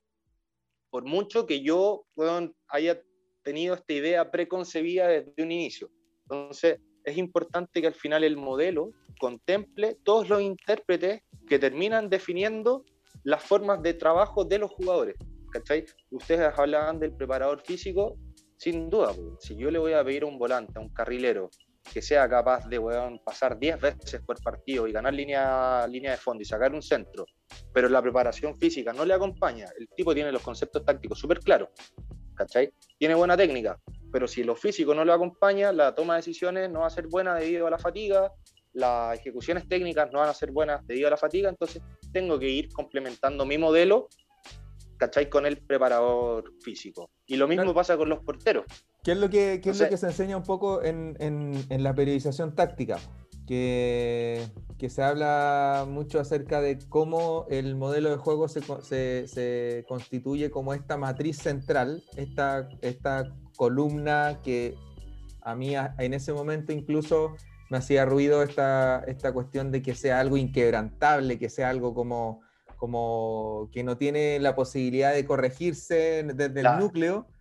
La entereza inquebrantable. Pero por otro lado, estaban estas posibles aristas y, elementos adicionales que uno podía corregir, como así cuando uno poda un árbol, que podía como cortar ciertas ramas o permitir que otras crecieran, en donde esos elementos como lo que tú bien dices respecto al arquero, por ejemplo, o como el ejemplo que hablan mucho acerca de, de ese delantero 9 que te que, que, si tú juegas, planteas tu partido desde el juego, desde la asociación, etcétera, ¿por qué va a despreciar las características que te puede entregar un 9 que te gana en el salto, que te puede favorecer un juego aéreo, si lo deja o no lo dejas dentro del juego, que es parte de lo que propone incluso el mismo texto? Entonces, por ahí entra, me, me hace harto sentido y quiero aprovechar de, de pegarle un palo nuevamente a, a, Reinaldo Rueda, porque no sé si se acuerdan, pero él cuando llegó a la selección, a asumir la selección, vino sin preparador de arquero. Eh, de hecho, fue un tema el, asunto de que eh, esperaba que, de hecho hubo un cuento ahí con Claudio Bravo de que como no había preparador de arquero iban a traer a alguien más, de que... Entonces, lo que tú dijiste al principio, todo lo que dijiste me hizo mucho sentido, pero prácticamente lo, que hablaste acerca de los cuerpos técnicos, desde donde incluso el modelo de juego tiene que gestionar a través de la presencia de un número mayor de profesionales y de distintas áreas, también tiene que estar presente. O sea, alguien que en este momento no considera al preparador de arqueros dentro de su núcleo central, creo que está en una desventaja tremenda, porque ¿de qué manera tú vas a lograr algo con un profesional que no te conoce o no sabe cómo tú juegas? O, que, no, o que no, no, es de tu confianza, por ejemplo. ¿Cómo le vas a dejar esa categoría, ese entrenamiento a alguien así como ya, tú hazte cargo, quizás te voy a dar algunos lineamientos, pero ni siquiera conozco cómo tú trabajas? O sea, todo ese tipo de cosas obviamente me, desde ese momento ya me generaban ruido, Aparte, ¿cómo, se lo toman los porteros? Es como que tú seas portero de, un club y me veáis a mí llegar como entrenador y yo diga, ¿sabéis qué? Los jugadores de campo los voy a ver yo con este preparador físico y con mi ayudante técnico y que los porteros no, ya vamos a ver con quién van a trabajar los porteros. ¿Sabes qué? A mí me pasó. Está un poco igual. Quiero, quiero contar una pequeña anécdota respecto a eso, pero eh, durante mi, mi, pasada por eh, esta experiencia en tercera división, eh, mi estructura de trabajo fue súper integrativa, en donde eh, me tocó en muchas ocasiones que, no en muchas ocasiones, siendo franco, en muy pocas ocasiones, porque muy pocos de mis jugadores habían tenido experiencia eh, previa en alguna categoría. La gran mayoría de mis jugadores eran futbolistas gracias al proceso que habíamos llevado nosotros. Pero me tocó que todo, prácticamente los cinco arqueros que en algún momento pasaron por, por, mi club eh, habían tenido algo de experiencia previa. Y le llamaba mucho la atención el hecho de que yo lo incluyera tanto dentro de las tareas, que, que fuesen más parte de lo que hacían conmigo que el tiempo que pasaban con un preparador de arquero. Y que el preparador de arquero estuviese tan eh, que fuera tan participativo dentro de la corrección de esas mismas tareas, no solo en la línea de los arqueros, sino que también en la línea defensiva. Eh, decían, me decían incluso, oiga, profe, pero nosotros no estamos acostumbrados a trabajar así cuando, cuando nosotros, porque a estos weones les encanta atajar, les encanta que les pateen, que les tiren pelotazos, que le hagan hacer ejercicios eh, con conitos, que queden cansados con el elástico eh, pero no muchos están adecuados a ser parte del conjunto de entrenamiento. De hecho, por eso lo cuento. Que es una falencia porque eh, han trabajado de manera descontextualizada por mucho tiempo. Claro. Pero que, pero que no está mal porque mejora los reflejos, mejora una serie de cosas que de otra manera sería imposible si los tiráis a jugar la pichanga, o no el partido, lo que sea, porque le llegan tan pocas veces que al final, ¿cómo van a mejorar? O sea, está bien que trabajen de esa manera, pero hay que hacer el mix como lo hacías tú. claro, o sea, es necesario y también, y también es desafío, creo, de parte del entrenador, de acuerdo a cómo también constituía la forma en que va a trabajar también. Eso es obviamente relevante porque si el arquero no es alguien que, que tenga que tener un protagonismo tan intenso, porque hay entrenadores que de plano dicen, el arquero tiene que atajar. No, no, tiene que hacer nada. Y lo peor de todo es que hay muchos clubes también donde el, arquero y se va con el preparador de arquero y se van todos y no están ahí, no están viendo el entrenamiento. Y no hay relación, no hay relación con el equipo. emocional con el equipo. No es el problema y al final y el, y el, que tiene que ordenar todo y el, el, que manda tiene que ser el arquero, porque el que ve toda la cancha y, y, y, si no hay, no los conoce, no conoce a los defensas, no conoce a los medios. ¿Qué chucha le va a decir? Si, ¿Con qué confianza, qué grado de confianza va a haber Claro. es que el weón entrena por separado. Bueno, y ahí, ahí, es donde entramos nuevamente, para que no se pierda el hilo del conductor de lo que estamos hablando, los elementos que hay que tener considerado a la hora de hablar de modelo de juego. O sea, esos aspectos que son de repente súper niños, así como súper eh, que pasan colados en la discusión, como lo que estáis diciendo tú ahora, que tiene que ver con la relación estrecha que se tiene que generar entre futbolistas que van a tener una relación tan intensa como la que tiene el arquero con su línea defensiva, por ejemplo, son elementos que tenéis que favorecer y que tenéis que ir olfateando eh, en el día a día, que son cosas que no vaya a poder llegar y construir así nomás porque tú, porque tú lo dices o porque lo tenías escrito en tu modelito de juego, ¿cachai? Este es mi documento, así que así van a ser las cosas. No, ¿cachai? Entonces, yo los quiero llevar como para otro lado aprovechando el momento. Eh, hay una, hay, una corriente de, profesionales que están hablando mucho ahora, eh, y lo he visto en, repetidas ocasiones, de que el concepto de la, conceptualización del modelo de juego debiese ser una entidad del club, no del entrenador. ¿Qué opinan ustedes de eso? Mm, sí, sí, como que eh, encuentro que es súper válido eh, que sea el club el que promueva el que promueva una forma, un modelo. Eh, me hace sentido porque, por ejemplo, es lo que pasa con el, con el Barça. Y que ahí el Nico nos puede ayudar mucho desde su experiencia, desde el vínculo que tiene con el club. porque finalmente en esos casos tenéis una formación de jugadores, estoy hablando de, de juveniles, de, etapas tempranas, que va orientado desde las eh, primeras etapas hasta el debut en el fútbol profesional y eso me parece lógico, me parece coherente y, y habla en el fondo de una preparación a nivel club. Es decir, entiendo, supongo que eh, tanto el preparador de arqueros, el preparador físico, como el entrenador de cada una de las series están remando todos para el mismo lado. Y eso tiene ciertas, eh, tiene ciertas ventajas, como por ejemplo que si el día de mañana yo eh, necesito un jugador en la sub-19 porque me llamaron a un jugador a la selección y, necesito reemplazarlo con alguien, llamo a un cabro de la sub-17 y el cabro de la sub-17 sabe perfectamente a qué juega la sub-19 porque es lo mismo que viene trabajando el club en el club desde que llegó, Pero también tiene sus desventajas, como por ejemplo prepararte toda una vida bajo una forma de entender el fútbol, bajo una forma de interpretarlo, y resulta que el día de mañana no tenéis cabida en el primer equipo y tenéis que emigrar a préstamo a un club de segunda división en donde la competencia es distinta, donde el fútbol es distinto y chucha, y no te prepararon nunca para jugar al pelotazo, te, prepararon siempre para jugar bueno, en posesión, por ejemplo, por, dar un ejemplo. Entonces tiene sus pros y sus contras.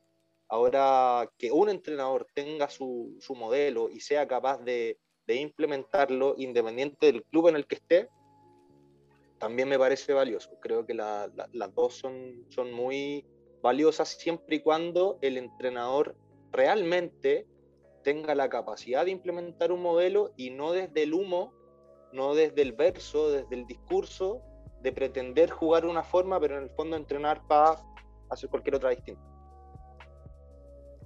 Yo también creo que, que el club tiene que dar el modelo, totalmente, que es distinto a la metodología de entrenamiento que yo haga. Ojo con eso, porque yo puedo elegir periodización táctica, eh, microciclo estructurado, la Enfócate. Eh, desarrolla, desarrolla eso porque creo que es súper importante lo que acabáis de decir, weón. Creo que es súper importante eh, la diferencia entre lo metodológico respecto a lo que significa la implementación de un modelo. Dale, pero hagamos una cosa, para no cortar la idea en dos minutos, eh, salgamos y volvamos. Y retomo con, con, toda la vuelta. Ya, nos vamos a una pausa comercial. Eso, vale.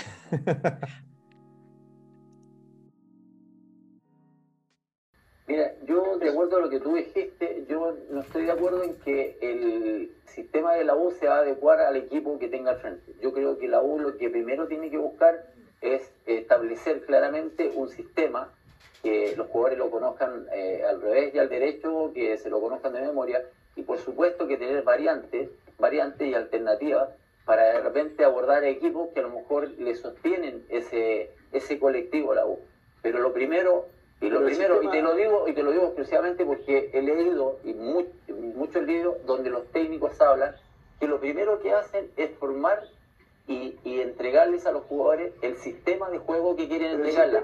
Y luego de eso, que ellos, se entiende por ellos abordan a los, a los rivales eh, sabiendo cuáles son los detalles, cuáles son las falencias del equipo rival. pero primero, no hay que es el sistema. No tiene espacio de para eso. Pero el sistema qué es? No tiene, que tiene que salir a ganar. El no tiene espacio ni tiene margen. No puede, no, no le sirve jugar bonito.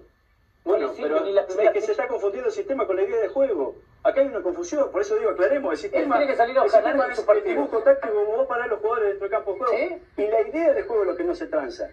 Es lo que, lo que eh, en cierto modo, o sea, yo te hablo, yo te hablo de una forma, pero esa forma, dentro de la cancha, con las diferentes respuestas que, tengan los jugadores... confundiendo los términos, Fernando, no, que te diga, sí, no, porque San Pauli nunca transó su idea de juego, pero sí el sistema, porque jugó con línea 3, jugó con 2, jugó con 4, jugó con un volante mixto, jugó con un media punta. está en otra posición, Valde. Ah, pero está pero yo, claro, yo, le estoy hablando del sistema, claro, en otra posición él, el sistema como número, y la idea de ¿Sabes qué pasa, Valdemar? Que tuvimos un semestre en que el Pablo constantemente estaba diciendo que no repetía ninguna alineación.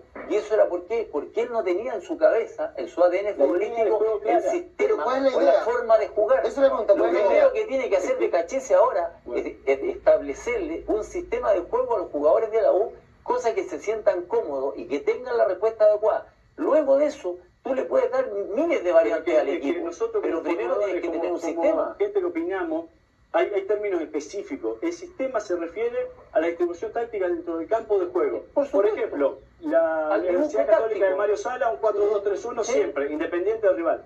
Y la idea de juego es una cosa, es como vos ves ese sistema. Entonces yo digo, lo de BKHS es intransable la idea de juego. Para él eso es intransable porque tiene moldeada su idea de juego. ¿Cuál idea? ¿Cuál, ¿Cuál idea? Es muy parecido a San Paulo, de ataque, de ataque construido. Pero es que tú no San escuchan? Sí. sí. Perfecto. Sí, ya yo lo escucho la raja. y se te escucha muchísimo mejor que antes en todo caso. Sí, ¿Sabes, weón. que pide, ¿Sabes que pídele el computador a Bernardita? Sí. Anda a grabar para allá mejor. Vamos, todo de nuevo, todo de nuevo, partamos de cero. que te dure, que te dure la pareja, pues, weón, para que Sí. los capítulos queden mejor grabados. solo con esa intención, solo con esa Claro. intención. Claro, mientras dure el podcast. Claro. Bueno, eh, le comentaba al Nico, eh, puta, voy a seguir yo para no perder esta idea, weón. Porque tú, Marcelo, antes de- de- del, del corte comercial, Pero espera, Eh, para retomar, el Nico marcó la diferencia entre el modelo y la metodología, ¿cierto? Sí. claro. Y, claro, y a explicar un poquito no, de eso. eso. Eso es lo que tiene pendiente el Nico. ¿Cachai? Perfecto, perfecto. Eh, porque lo que estábamos hablando ahora, eh, bueno, sabéis que filo, yo igual lo puedo desarrollar de ahí. Dale tú primero mejor para que no se pierda el contexto, porque es súper importante. Ya, sí, mejor, mejor. Dale, no, lo que yo estaba diciendo, eh, que estoy de acuerdo con, con lo que el club tenga eh, su propio modelo y, y que busquen entrenadores que se ajusten a su modelo, o al final es eso. También es la tarea del club de traer entrenadores que se ajusten a, a lo que ellos quieren, como lo hace el Barça, como lo hace ahora Católica y como lo hacen varios clubes más, que buscan entrenadores que se ajusten a lo que ellos quieren. Entonces, en ese sentido, si, si se equivocan, como pasó ahora con, con la selección chilena, que si bien no tiene un, rumbo fijo ni, ni idea de lo que quieren, pero después de traer a tantos entrenadores de una misma línea, traen a Rueda, que era totalmente distinto, generó este, este choque entre el hincha, la prensa y, el DT. Y al final la NFP lo que hizo fue ponerse al lado de, de- la mayoría y, y, y sacaron a Rueda. Pero bueno, ya ahí me estoy metiendo en otro tema. Pero lo que había dicho antes, lo de la metodología de trabajo, la metodología de entrenamiento, que es distinta al modelo. Que tú puedes ir con tu propia metodología, que es la forma en que tú vas a entrenar. Es la forma en que tú quieres que se logre tu modelo de juego, tu idea de juego.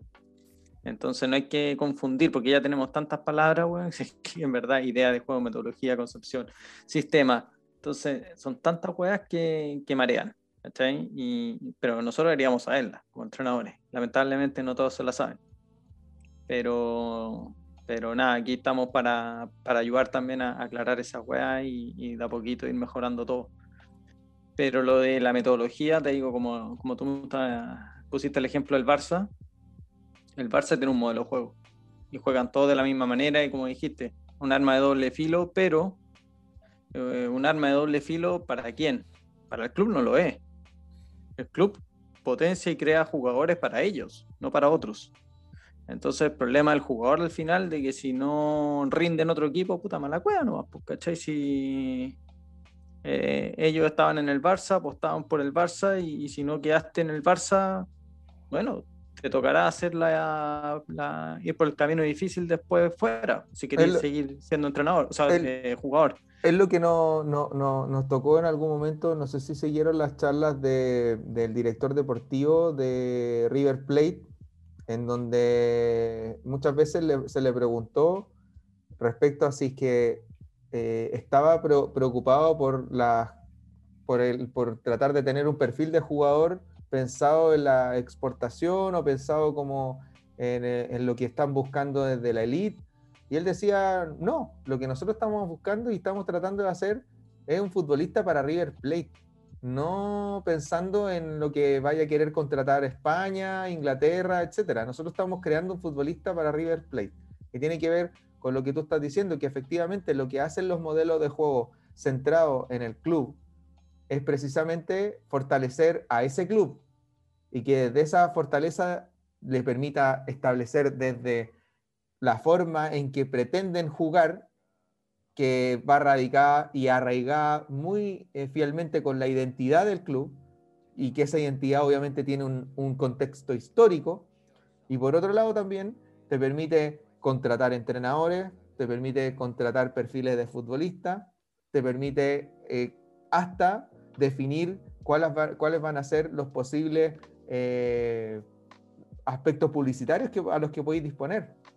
En un momento incluso era tan fuerte el, el, el mes que un club del Barcelona que el centro de su camiseta eh, lo portaba una ONG, que era la UNICEF.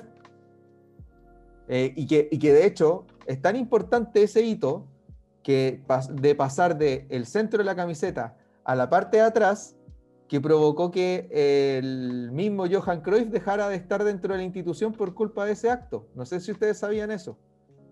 Él vio que no me acordaba, no me acordaba a, través de esa, a través de esa circunstancia, en ese momento Johan Cruyff era presidente eh, o, emérito, no sé cuál era el título que tenía, eh, pero él vio que al cambiar ya de, eh, ese, de ese tipo de circunstancia publicitaria, mira la huevada, o sea, que, que, pero que, que, en el fondo para nosotros puede ser una huevada que, que no tiene gran trascendencia, perdón, pero por otro lado, genera un mensaje, genera eh, un constructo que altera la identidad del club porque ya no es tan importante ser parte de una organización como la UNICEF, por eso hay que tirarlo para atrás Ahora lo que es importante es el mercado. Por lo tanto, pongamos acá eh, un eh, invitado extranjero en el pecho. Y eso, bueno, sumado a un montón de otras cosas más, fueron los que invitaron a que Johan dejara de ser parte de, la directiva del, del, Barcelona. Por eso digo que es tan importante finalmente que se discute y se debata respecto a si es que el modelo de juego es propiedad del entrenador ¿Es propiedad de los clubes? ¿Es propiedad de quién? Y no sé, no sé si tenía algo más que decir respecto a eso, Nico, porque quería detallar lo que habíamos quedado pendiente en la conversación. Sí, o sea, yo creo que ambos deberían de tener un modelo de juego y que se acerque lo más posible uno del otro. ¿Cachai? Si al final el que va, el que va, a ver, si yo como entrenador tampoco, si yo digo, no sé, retomando el ejemplo de Marcelo, eh, si yo mi modelo de juego dice, no, yo voy a jugar al pelotazo, y, yo voy a un club y me dicen, no, tú, el club eh, juega, sale jugando atrás con el arquero, a ras de piso. Puta, eh, ahí puta, tenéis que, entrar a pelear. El error está en contratar un, un entrenador que no, que no es acorde a tu modelo de juego. Eso, pero eso pero tú tampoco te puedes dar, dar, el brazo a torcer como entrenador. Por lo menos yo no haría el brazo a torcer. Yo digo, chucha, bueno, vos me contrataste a mí y yo juego así. O sea, mala cueva si tu modelo juego es, es así. que ahí, ahí, ahí, ahí, ahí hay un tema que, que, que, no es menor, que tiene que ver con eh, la, de, eh, cómo se llevó a cabo esa decisión, desestimando qué. ¿Qué es lo que desestimáis cuando, cuando, cuando, cuando contratas a un entrenador con un perfil tan eh, dispar a lo que es tu club? ¿Qué es lo que desestimáis, desestimáis tu club o desestimáis la propuesta del entrenador? Pero no pueden ser las dos. ¿Cachai? No, que yo creo que por eso también, retomándolo del principio, es necesario tener tu modelo de juego o idea de juego en un papel y presentarlo al club para que ellos sepan de antemano y evitarse ese problema. Porque si tú no pides eso y el club no te conoce o, no hicieron la pega suficiente de, darse la pega de conocerte y saber, eh, no sé, por referencia o lo que sea, saber cómo tú juegas, eh, esto es un mecanismo también para evitarse problemas. hay entrenadores que se venden y dicen, ya pico, cambio mi forma de jugar, total voy a tener pega. Es que, ahí, está, ahí está también un tema que, que, que, nos lleva para otro lado, creo que va muy de la mano con esta conversación, que no, no, se, no se arranca por ser otro tema, sino que tiene que ver con em, qué es lo importante a la hora de una reunión de, contratación o de propuesta laboral. Como yo quiero mostrar como entrenador que juego o como yo conozco a la institución a la que voy a pertenecer. ¿Me entiendes?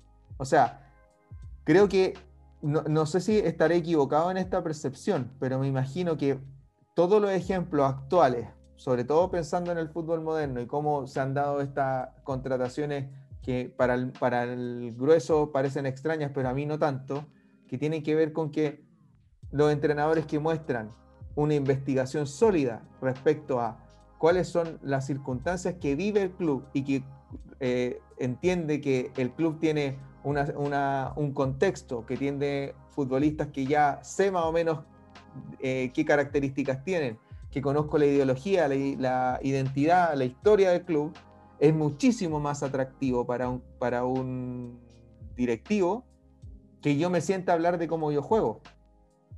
Porque finalmente es casi poner un cassette, como lo que, de lo que nos reíamos al principio de esta conversación, que es escuchar ese bla, bla, bla, ese humo y esas ínfulas que de repente ni siquiera tienen relación con lo que pasa en la cancha, pero solamente porque son un cuento que se repite una y otra vez y que parece atractivo decir que jugáis eh, agresivamente, que quiere ser protagonista y un montón de palabras que se repiten una y otra vez, como el humo del que hablábamos, pero a la hora de mostrar que tu investigación fue sólida y profunda respecto a qué es lo que ustedes tienen como club, me parece muchísimo más atractivo que otra cosa.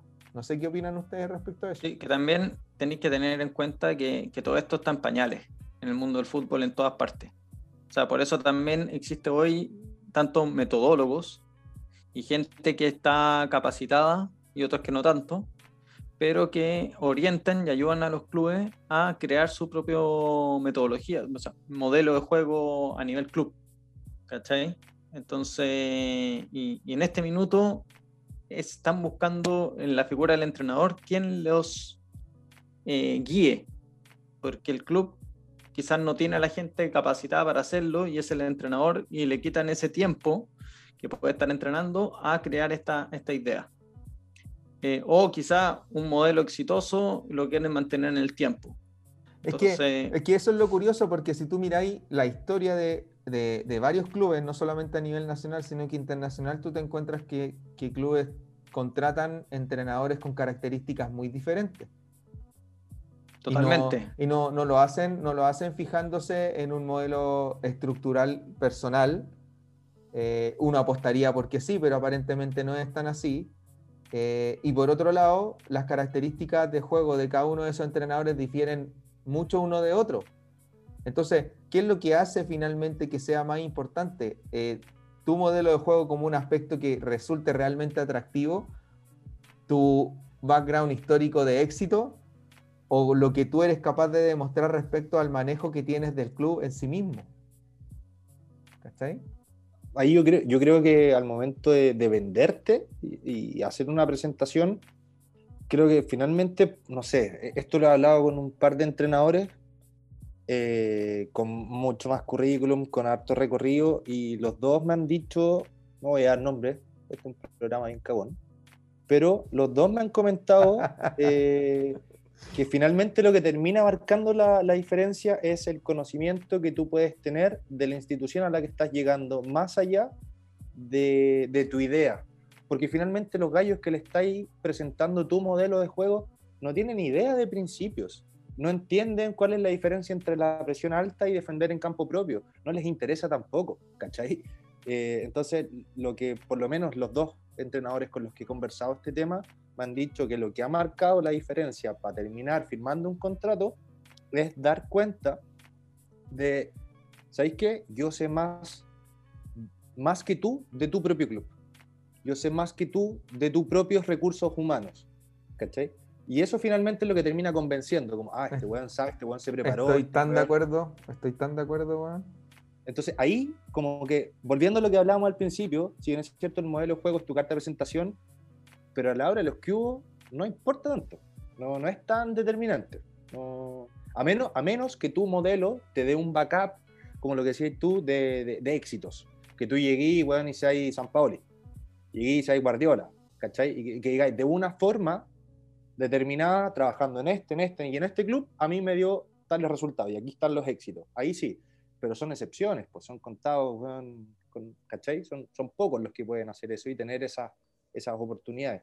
Entonces, finalmente, el venderse pasa por, por otros aspectos que, que, son tangenciales casi al modelo de juego mismo. No, no, no, sé cómo lo percibirán ustedes. No sé, yo, yo, bueno, igual lo he contado varias veces, lo de mm, que yo en el máster he tenido la oportunidad de hablar con, con varios profesionales que, bueno, la, la, gran mayoría han sido del Barça y que los contratan para replicar esa identidad de, juego del Barça en sus propios clubes. Y nos cuentan eh, estos entrenadores cómo adaptaron este modelo Barça a, distintos equipos. ¿Cachai? Y, y hay, hay casos de todos los casos, ¿cachai? Porque hay, hay diferencias culturales, económicas, em, profesionales, de todo. Hay, hay deficiencia, hay, no sé, como te dije, está todo en pañales. Hay muchos clubes que, que, todavía no saben administrar bien los tiempos, por ejemplo.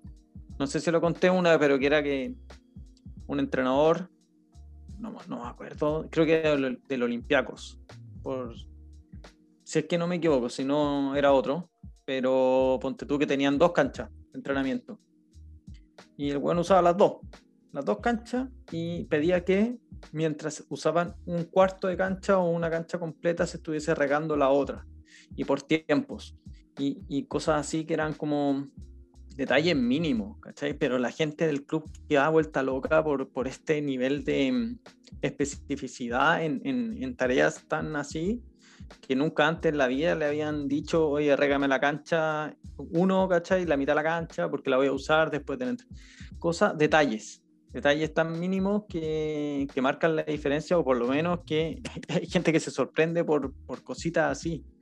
Entonces, por eso te digo, si hay, hay estos tan pañales, hay gente que nosotros creemos que el fútbol es, es, algo a nivel mundial, que hay tanta gente que lo juega, que lo ve, pero no sabe. Más encima gente que está involucrada en esto, no sabe de fútbol y, y uno cuando ya se mete se da cuenta de eso. Bueno, ahí, ahí, es donde, ahí es donde, que, donde llegaste nuevamente al punto que estábamos discutiendo fuera de micrófono cuando estábamos esperando que llegara Bernardita al, al, al capítulo. Eh, es que, bueno, lo que te, te ejemplifiqué respecto a, a, lo que decía Marcelo, eh, respecto a, a, esta encrucijada en la que se encuentra el futbolista, por decirlo de alguna manera, en donde eh, crece en base a una lógica, a una metodología, un modelo, y se ve la situación de que no puede continuar bajo esa lógica, por lo tanto, eh, le, le, le, provoca, le provoca una dificultad entender otra. Eh, te, te, hablé acerca de lo que... Lo hacía al revés también, para los que llegan ahí, si lo han dicho claro, varios. Claro. Te hablé, Aprendieron a jugar fútbol de nuevo en el Alexis, Alexis Sánchez, por ejemplo, fue un ejemplo de eso. Entonces, se me, se me, pasó por la cabeza lo que, mm, lo que decía eh, Menotti, que ha dicho en dos ocasiones, bueno, no en dos ocasiones, en muchas ocasiones, ha dicho cosas como, por ejemplo, que, que el 90% de los futbolistas no saben jugar. Y que por otro lado, dice también que hay periodistas y jugadores que no saben un carajo de fútbol. Porque claro, ¿qué es lo que, qué es lo que se intenta como optimizar dentro de los modelos de juego o dentro de la estructura o dentro de las metodologías de juego. Es enseñarle una forma de jugar o enseñarles cómo funciona la lógica del juego. ¿Y a quién responde esa, esa lógica? ¿Qué, ¿Qué es lo que significa finalmente que el futbolista entienda? Porque si tú entiendes el deporte, conoces las reglas, conoces de qué se trata y sabes cuáles son los objetivos, eh, está también dentro de tu responsabilidad individual como futbolista y después también preocupándose obviamente el entrenador de que eso así sea, eh, conocer las nociones de lo que significa poder adaptarte a nuevo escenario, ¿cachai? Eh, no solamente conocer esta única lógica, porque por un lado también está esta maquinaria tremenda que significa el fútbol profesional y el fútbol de elite, que obviamente te va se va a transformar en una aplanadora que te va a dejar en el paso si tú derechamente no manejas eh, esta flexibilidad en el aprendizaje para poder aprender de otro modelo. Versus una persona que es capaz de entender el juego, que, eh, que durante toda esta etapa de crecimiento fue eh, manejando distintas especificidades y distintas alternativas, o que tenga la posibilidad también cierta de darse cuenta de que el fútbol es un deporte que tiene miradas diferentes. Por lo tanto, sé adaptarme a otras circunstancias. Eh, respecto a eso, también se me, me saltó a la, a la, cabeza una presentación que vi hace poco de un, como te estaba comentando, eh, porque tú me, tú me diste una, una, eh, una, frase que salió en una presentación actual de Carlota Torres, ¿o no? Sí, la, si, la, con... si, la, podéis leer de nuevo. Sí, yo tuve clase con Carlota y dentro de la diapos que tenía era una entrevista que le hicieron a Messi eh, del diario El País, por si alguien la quiere buscar. eh, ¿qué dice el titular? Voy a leer solamente el titular. No imagino los partidos ni pienso la jugada. Sale lo que sale. Entonces. este, este, porque claro, ¿qué es lo que, más ¿qué claro es lo que imposible. ¿Qué es lo que pretende, qué es lo que se pretende, por lo menos, de acuerdo a cómo y voy a hablar de mí, no voy a hablar de respecto a, lo que debiese ser, porque suena súper pasado acá, acá hablar en esos términos. Creo que es mucho mejor hablar de lo que yo creo. Lo que yo creo con, con, con, la jornada de entrenamiento y con las tareas de entrenamiento y con el debate y con el molido de sesos que hace uno para generar tareas o para crear escenario, es, es finalmente generar los contextos apropiados para que el, futbolista sea capaz de encontrar soluciones ante situaciones que sean muy desafiantes y que sean cambiantes, que sean diferentes. Porque el fútbol no es eh, una tarea deportiva cerrada, es muy abierta y es muy llena de incertidumbre. Por lo tanto, si, si dentro de tus tareas y dentro de tu eh, herramienta o estrategia o metodología, como quieras llamarlo, no involucras esa incertidumbre, le estáis dando eh, muy poca información al futbolista. Le estás dando solamente herramientas que probablemente no le generen grandes diferencias con respecto a eh, la competencia real. Entonces, lo que le escuché a este eh, analista audiovisual, de, que, que, si no me equivoco actualmente estaba en el PSG o que había pasado por el PSG, decía que en este momento lo que se está tratando de y hacia dónde apunta eh, las tareas de entrenamiento es a tratar de eh, mejorar y optimizar la toma de decisiones en la incertidumbre, desde el punto de vista donde cada reacción y cada acción no sea consciente, sino que cada acción inconsciente sea la óptima. ¿Se entiende, no? En el sentido de que de que ya no, de que, por ejemplo, lo que, y por eso me lo recordó lo que dijo Messi, que, tiene que ver con eso de no pensar, porque muchas veces se habla de que el futbolista tiene que pensar, tiene que ser alguien pensante, y no, lo que tiene que ser el futbolista es alguien que sea capaz de reaccionar, de actuar y de interpretar rápidamente para que esa acción sea lo más óptimo para el momento indicado, porque hay muy poco tiempo oye, no sé si viste el, este experimento de Cristiano Ronaldo que le apagan las luces y tiene que conectar un centro. Sí, sí. Ahí, tiene un, claro ejemplo que el, futbolista tiene que reaccionar. Ni siquiera tiene que ver. O sea, te quitan todo. Es que imagínate. Lo que, hablar de neurociencia con respecto a esto. en algún punto vamos a tener que sumarlo con alguien. ya se viene, ya se viene. Pero, pero para enlazarlo con esto del modelo de juego, y para enlazarlo con esto de lo que hemos estado hablando, es porque es súper crítico darse cuenta de que nuestra propuesta no puede únicamente eh, eh, hablar acerca de elementos muy generales. Tenemos que aterrizarlo a elementos demasiado particulares, como por ejemplo, cómo quiero que reaccione mi futbolista ante la adversidad. Entonces, cuando, mira, cuando ocurre... esta discusión yo la tuve con Carlota precisamente yo, yo le tiré la, la, hablando de este tema, de, de Cristiano Ronaldo y todo, eh, le di el ejemplo de la Yabulani, el 2010, de que un factor que era constante, porque estábamos hablando de los factores constantes e inconstantes, pero hace como resumen. Y, y, dentro de los factores constantes, claramente está la pelota y, y la altura por lo general la, mayoría del mundo juega a, determinada altura y los que se salen de la norma es Bolivia y Ecuador.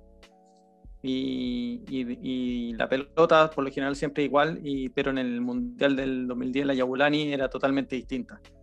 Entonces le tiré ese ejemplo de dos factores que en, teoría son constantes, que te cambian completamente todo. Todo, todo, todo, porque la altura de la pelota se te da la chucha, eh, eh, otra, otro peso, por así decirlo, que, que agarra otras, otras velocidades, otras alturas, y, cómo se maneja esa, esa inconstante y, cómo la entrenas, cómo entrenáis eso, algo que a lo que no estás acostumbrado y que tú lo tienes eh, tan, tan inserto en tu, en tu cuerpo, ¿cachai? Porque, por ejemplo, eh, y lo comparamos con el, con el entrenamiento de Ronaldo, este, o sea, que entrenamiento del experimento, de que le apaga las luces. Él sabe, él, él, no está haciendo un cálculo matemático de que la pelota va a ser un, una, va, va, a tomar no sé cuántos grados de inclinación y va a tomar tanta altura. Nada, las pelotas, Juan sabe porque tiene la experiencia de que la pelota va a caer más o menos en este punto y por algo uno de los mejores del mundo, si no el mejor. Claro, pues. Que, te la cabecea, pero. Finalmente, lo que, lo que, lo que hace que, que, un futbolista en este momento destaque, y aquí es donde se enlaza todo, y ahí es donde quería como cerrar la idea de lo que estaba hablando.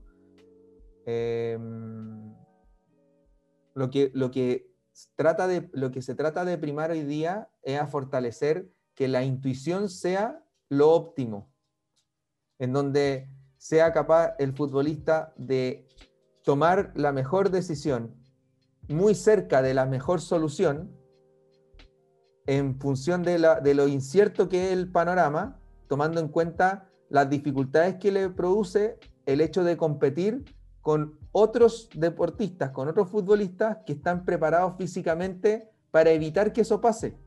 Porque ahora hay, mucho menos, hay mucho menos espacio, hay mucho menos tiempo para tomar decisiones, hay mejor, mejores velocidades, hay preparación física que le permite al defensa ir y volver rápidamente o cubrir un balón que antes no lo era. Por lo tanto, toda esa, toda esa, esa pequeña eh, ventaja que tú puedes sacar eh, anticipando una circunstancia en función de la intuición, va a ser capaz de poder fortalecerla única y exclusivamente devanándote los sesos, tratando de hacer que tu modelo de juego, desde lo macro a lo micro, lo contemple.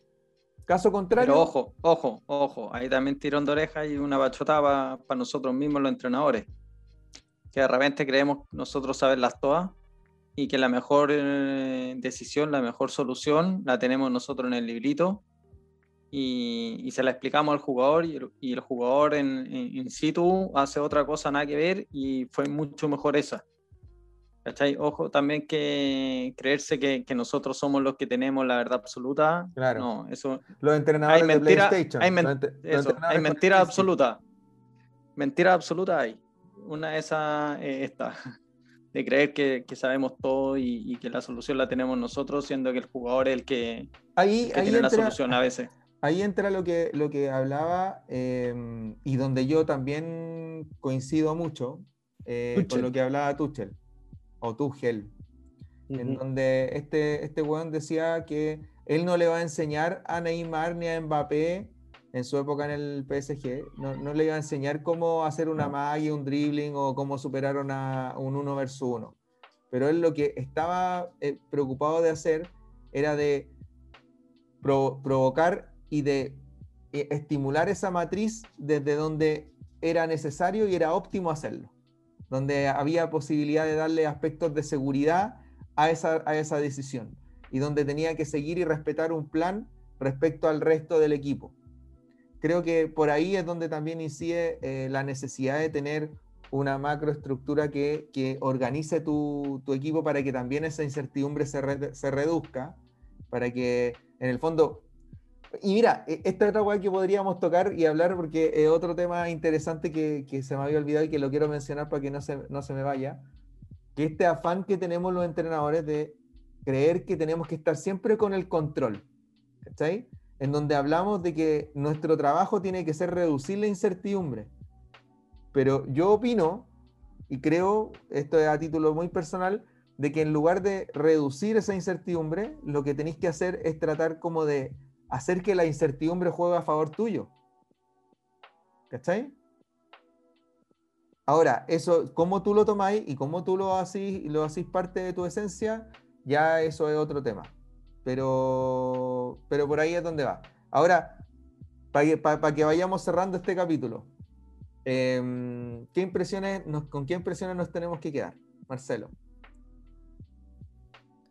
Em, como cierre, chuta que finalmente, bueno, el modelo de juego, ¿importa o no importa? Sí importa. Se puede plantear el modelo de juego desde la vereda del entrenador, pero también se puede promover el modelo de juego desde, desde lo que quiere el club, desde el modelo del club.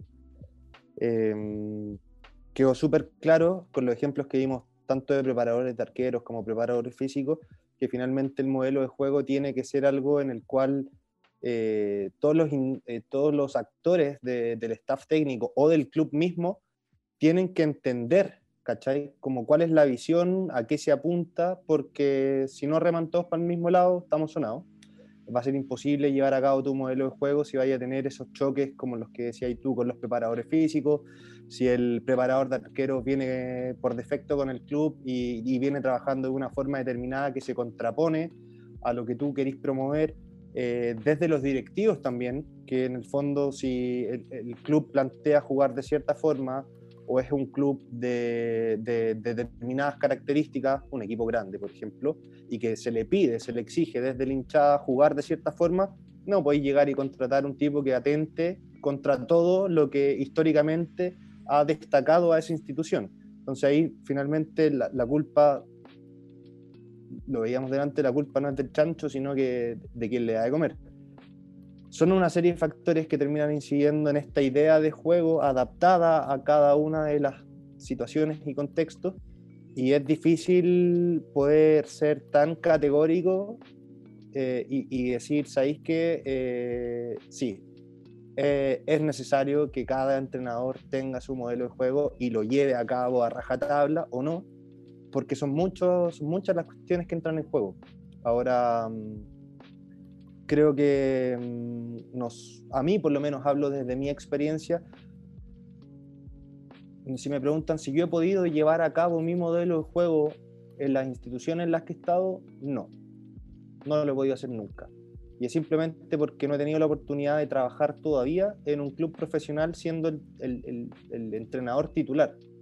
Eh, he estado como, como ayudante y en las, en las instituciones en las que he estado, en las que trabajo como entrenador, trabajo dos días a la semana y jugamos un partido el fin de semana, eh, trabajo un día a la semana y jugamos un día, otro día a la semana, entonces por tiempo tampoco te da y porque aparte trabajo solo.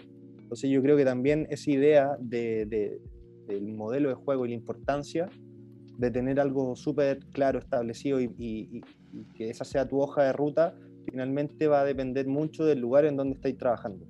Eh, creo que cobra mucha más importancia en el fútbol, en el fútbol de alto rendimiento que en el fútbol amateur. Eh, no en el fútbol amateur me refiero no, no, a tercera división, pero sí en un fútbol en donde tenéis pocos días de entrenamiento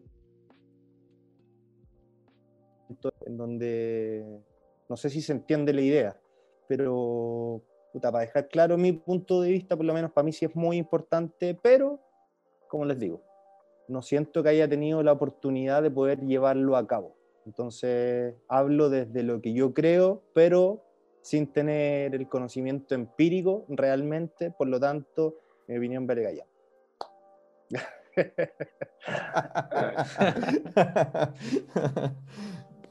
Tremendo.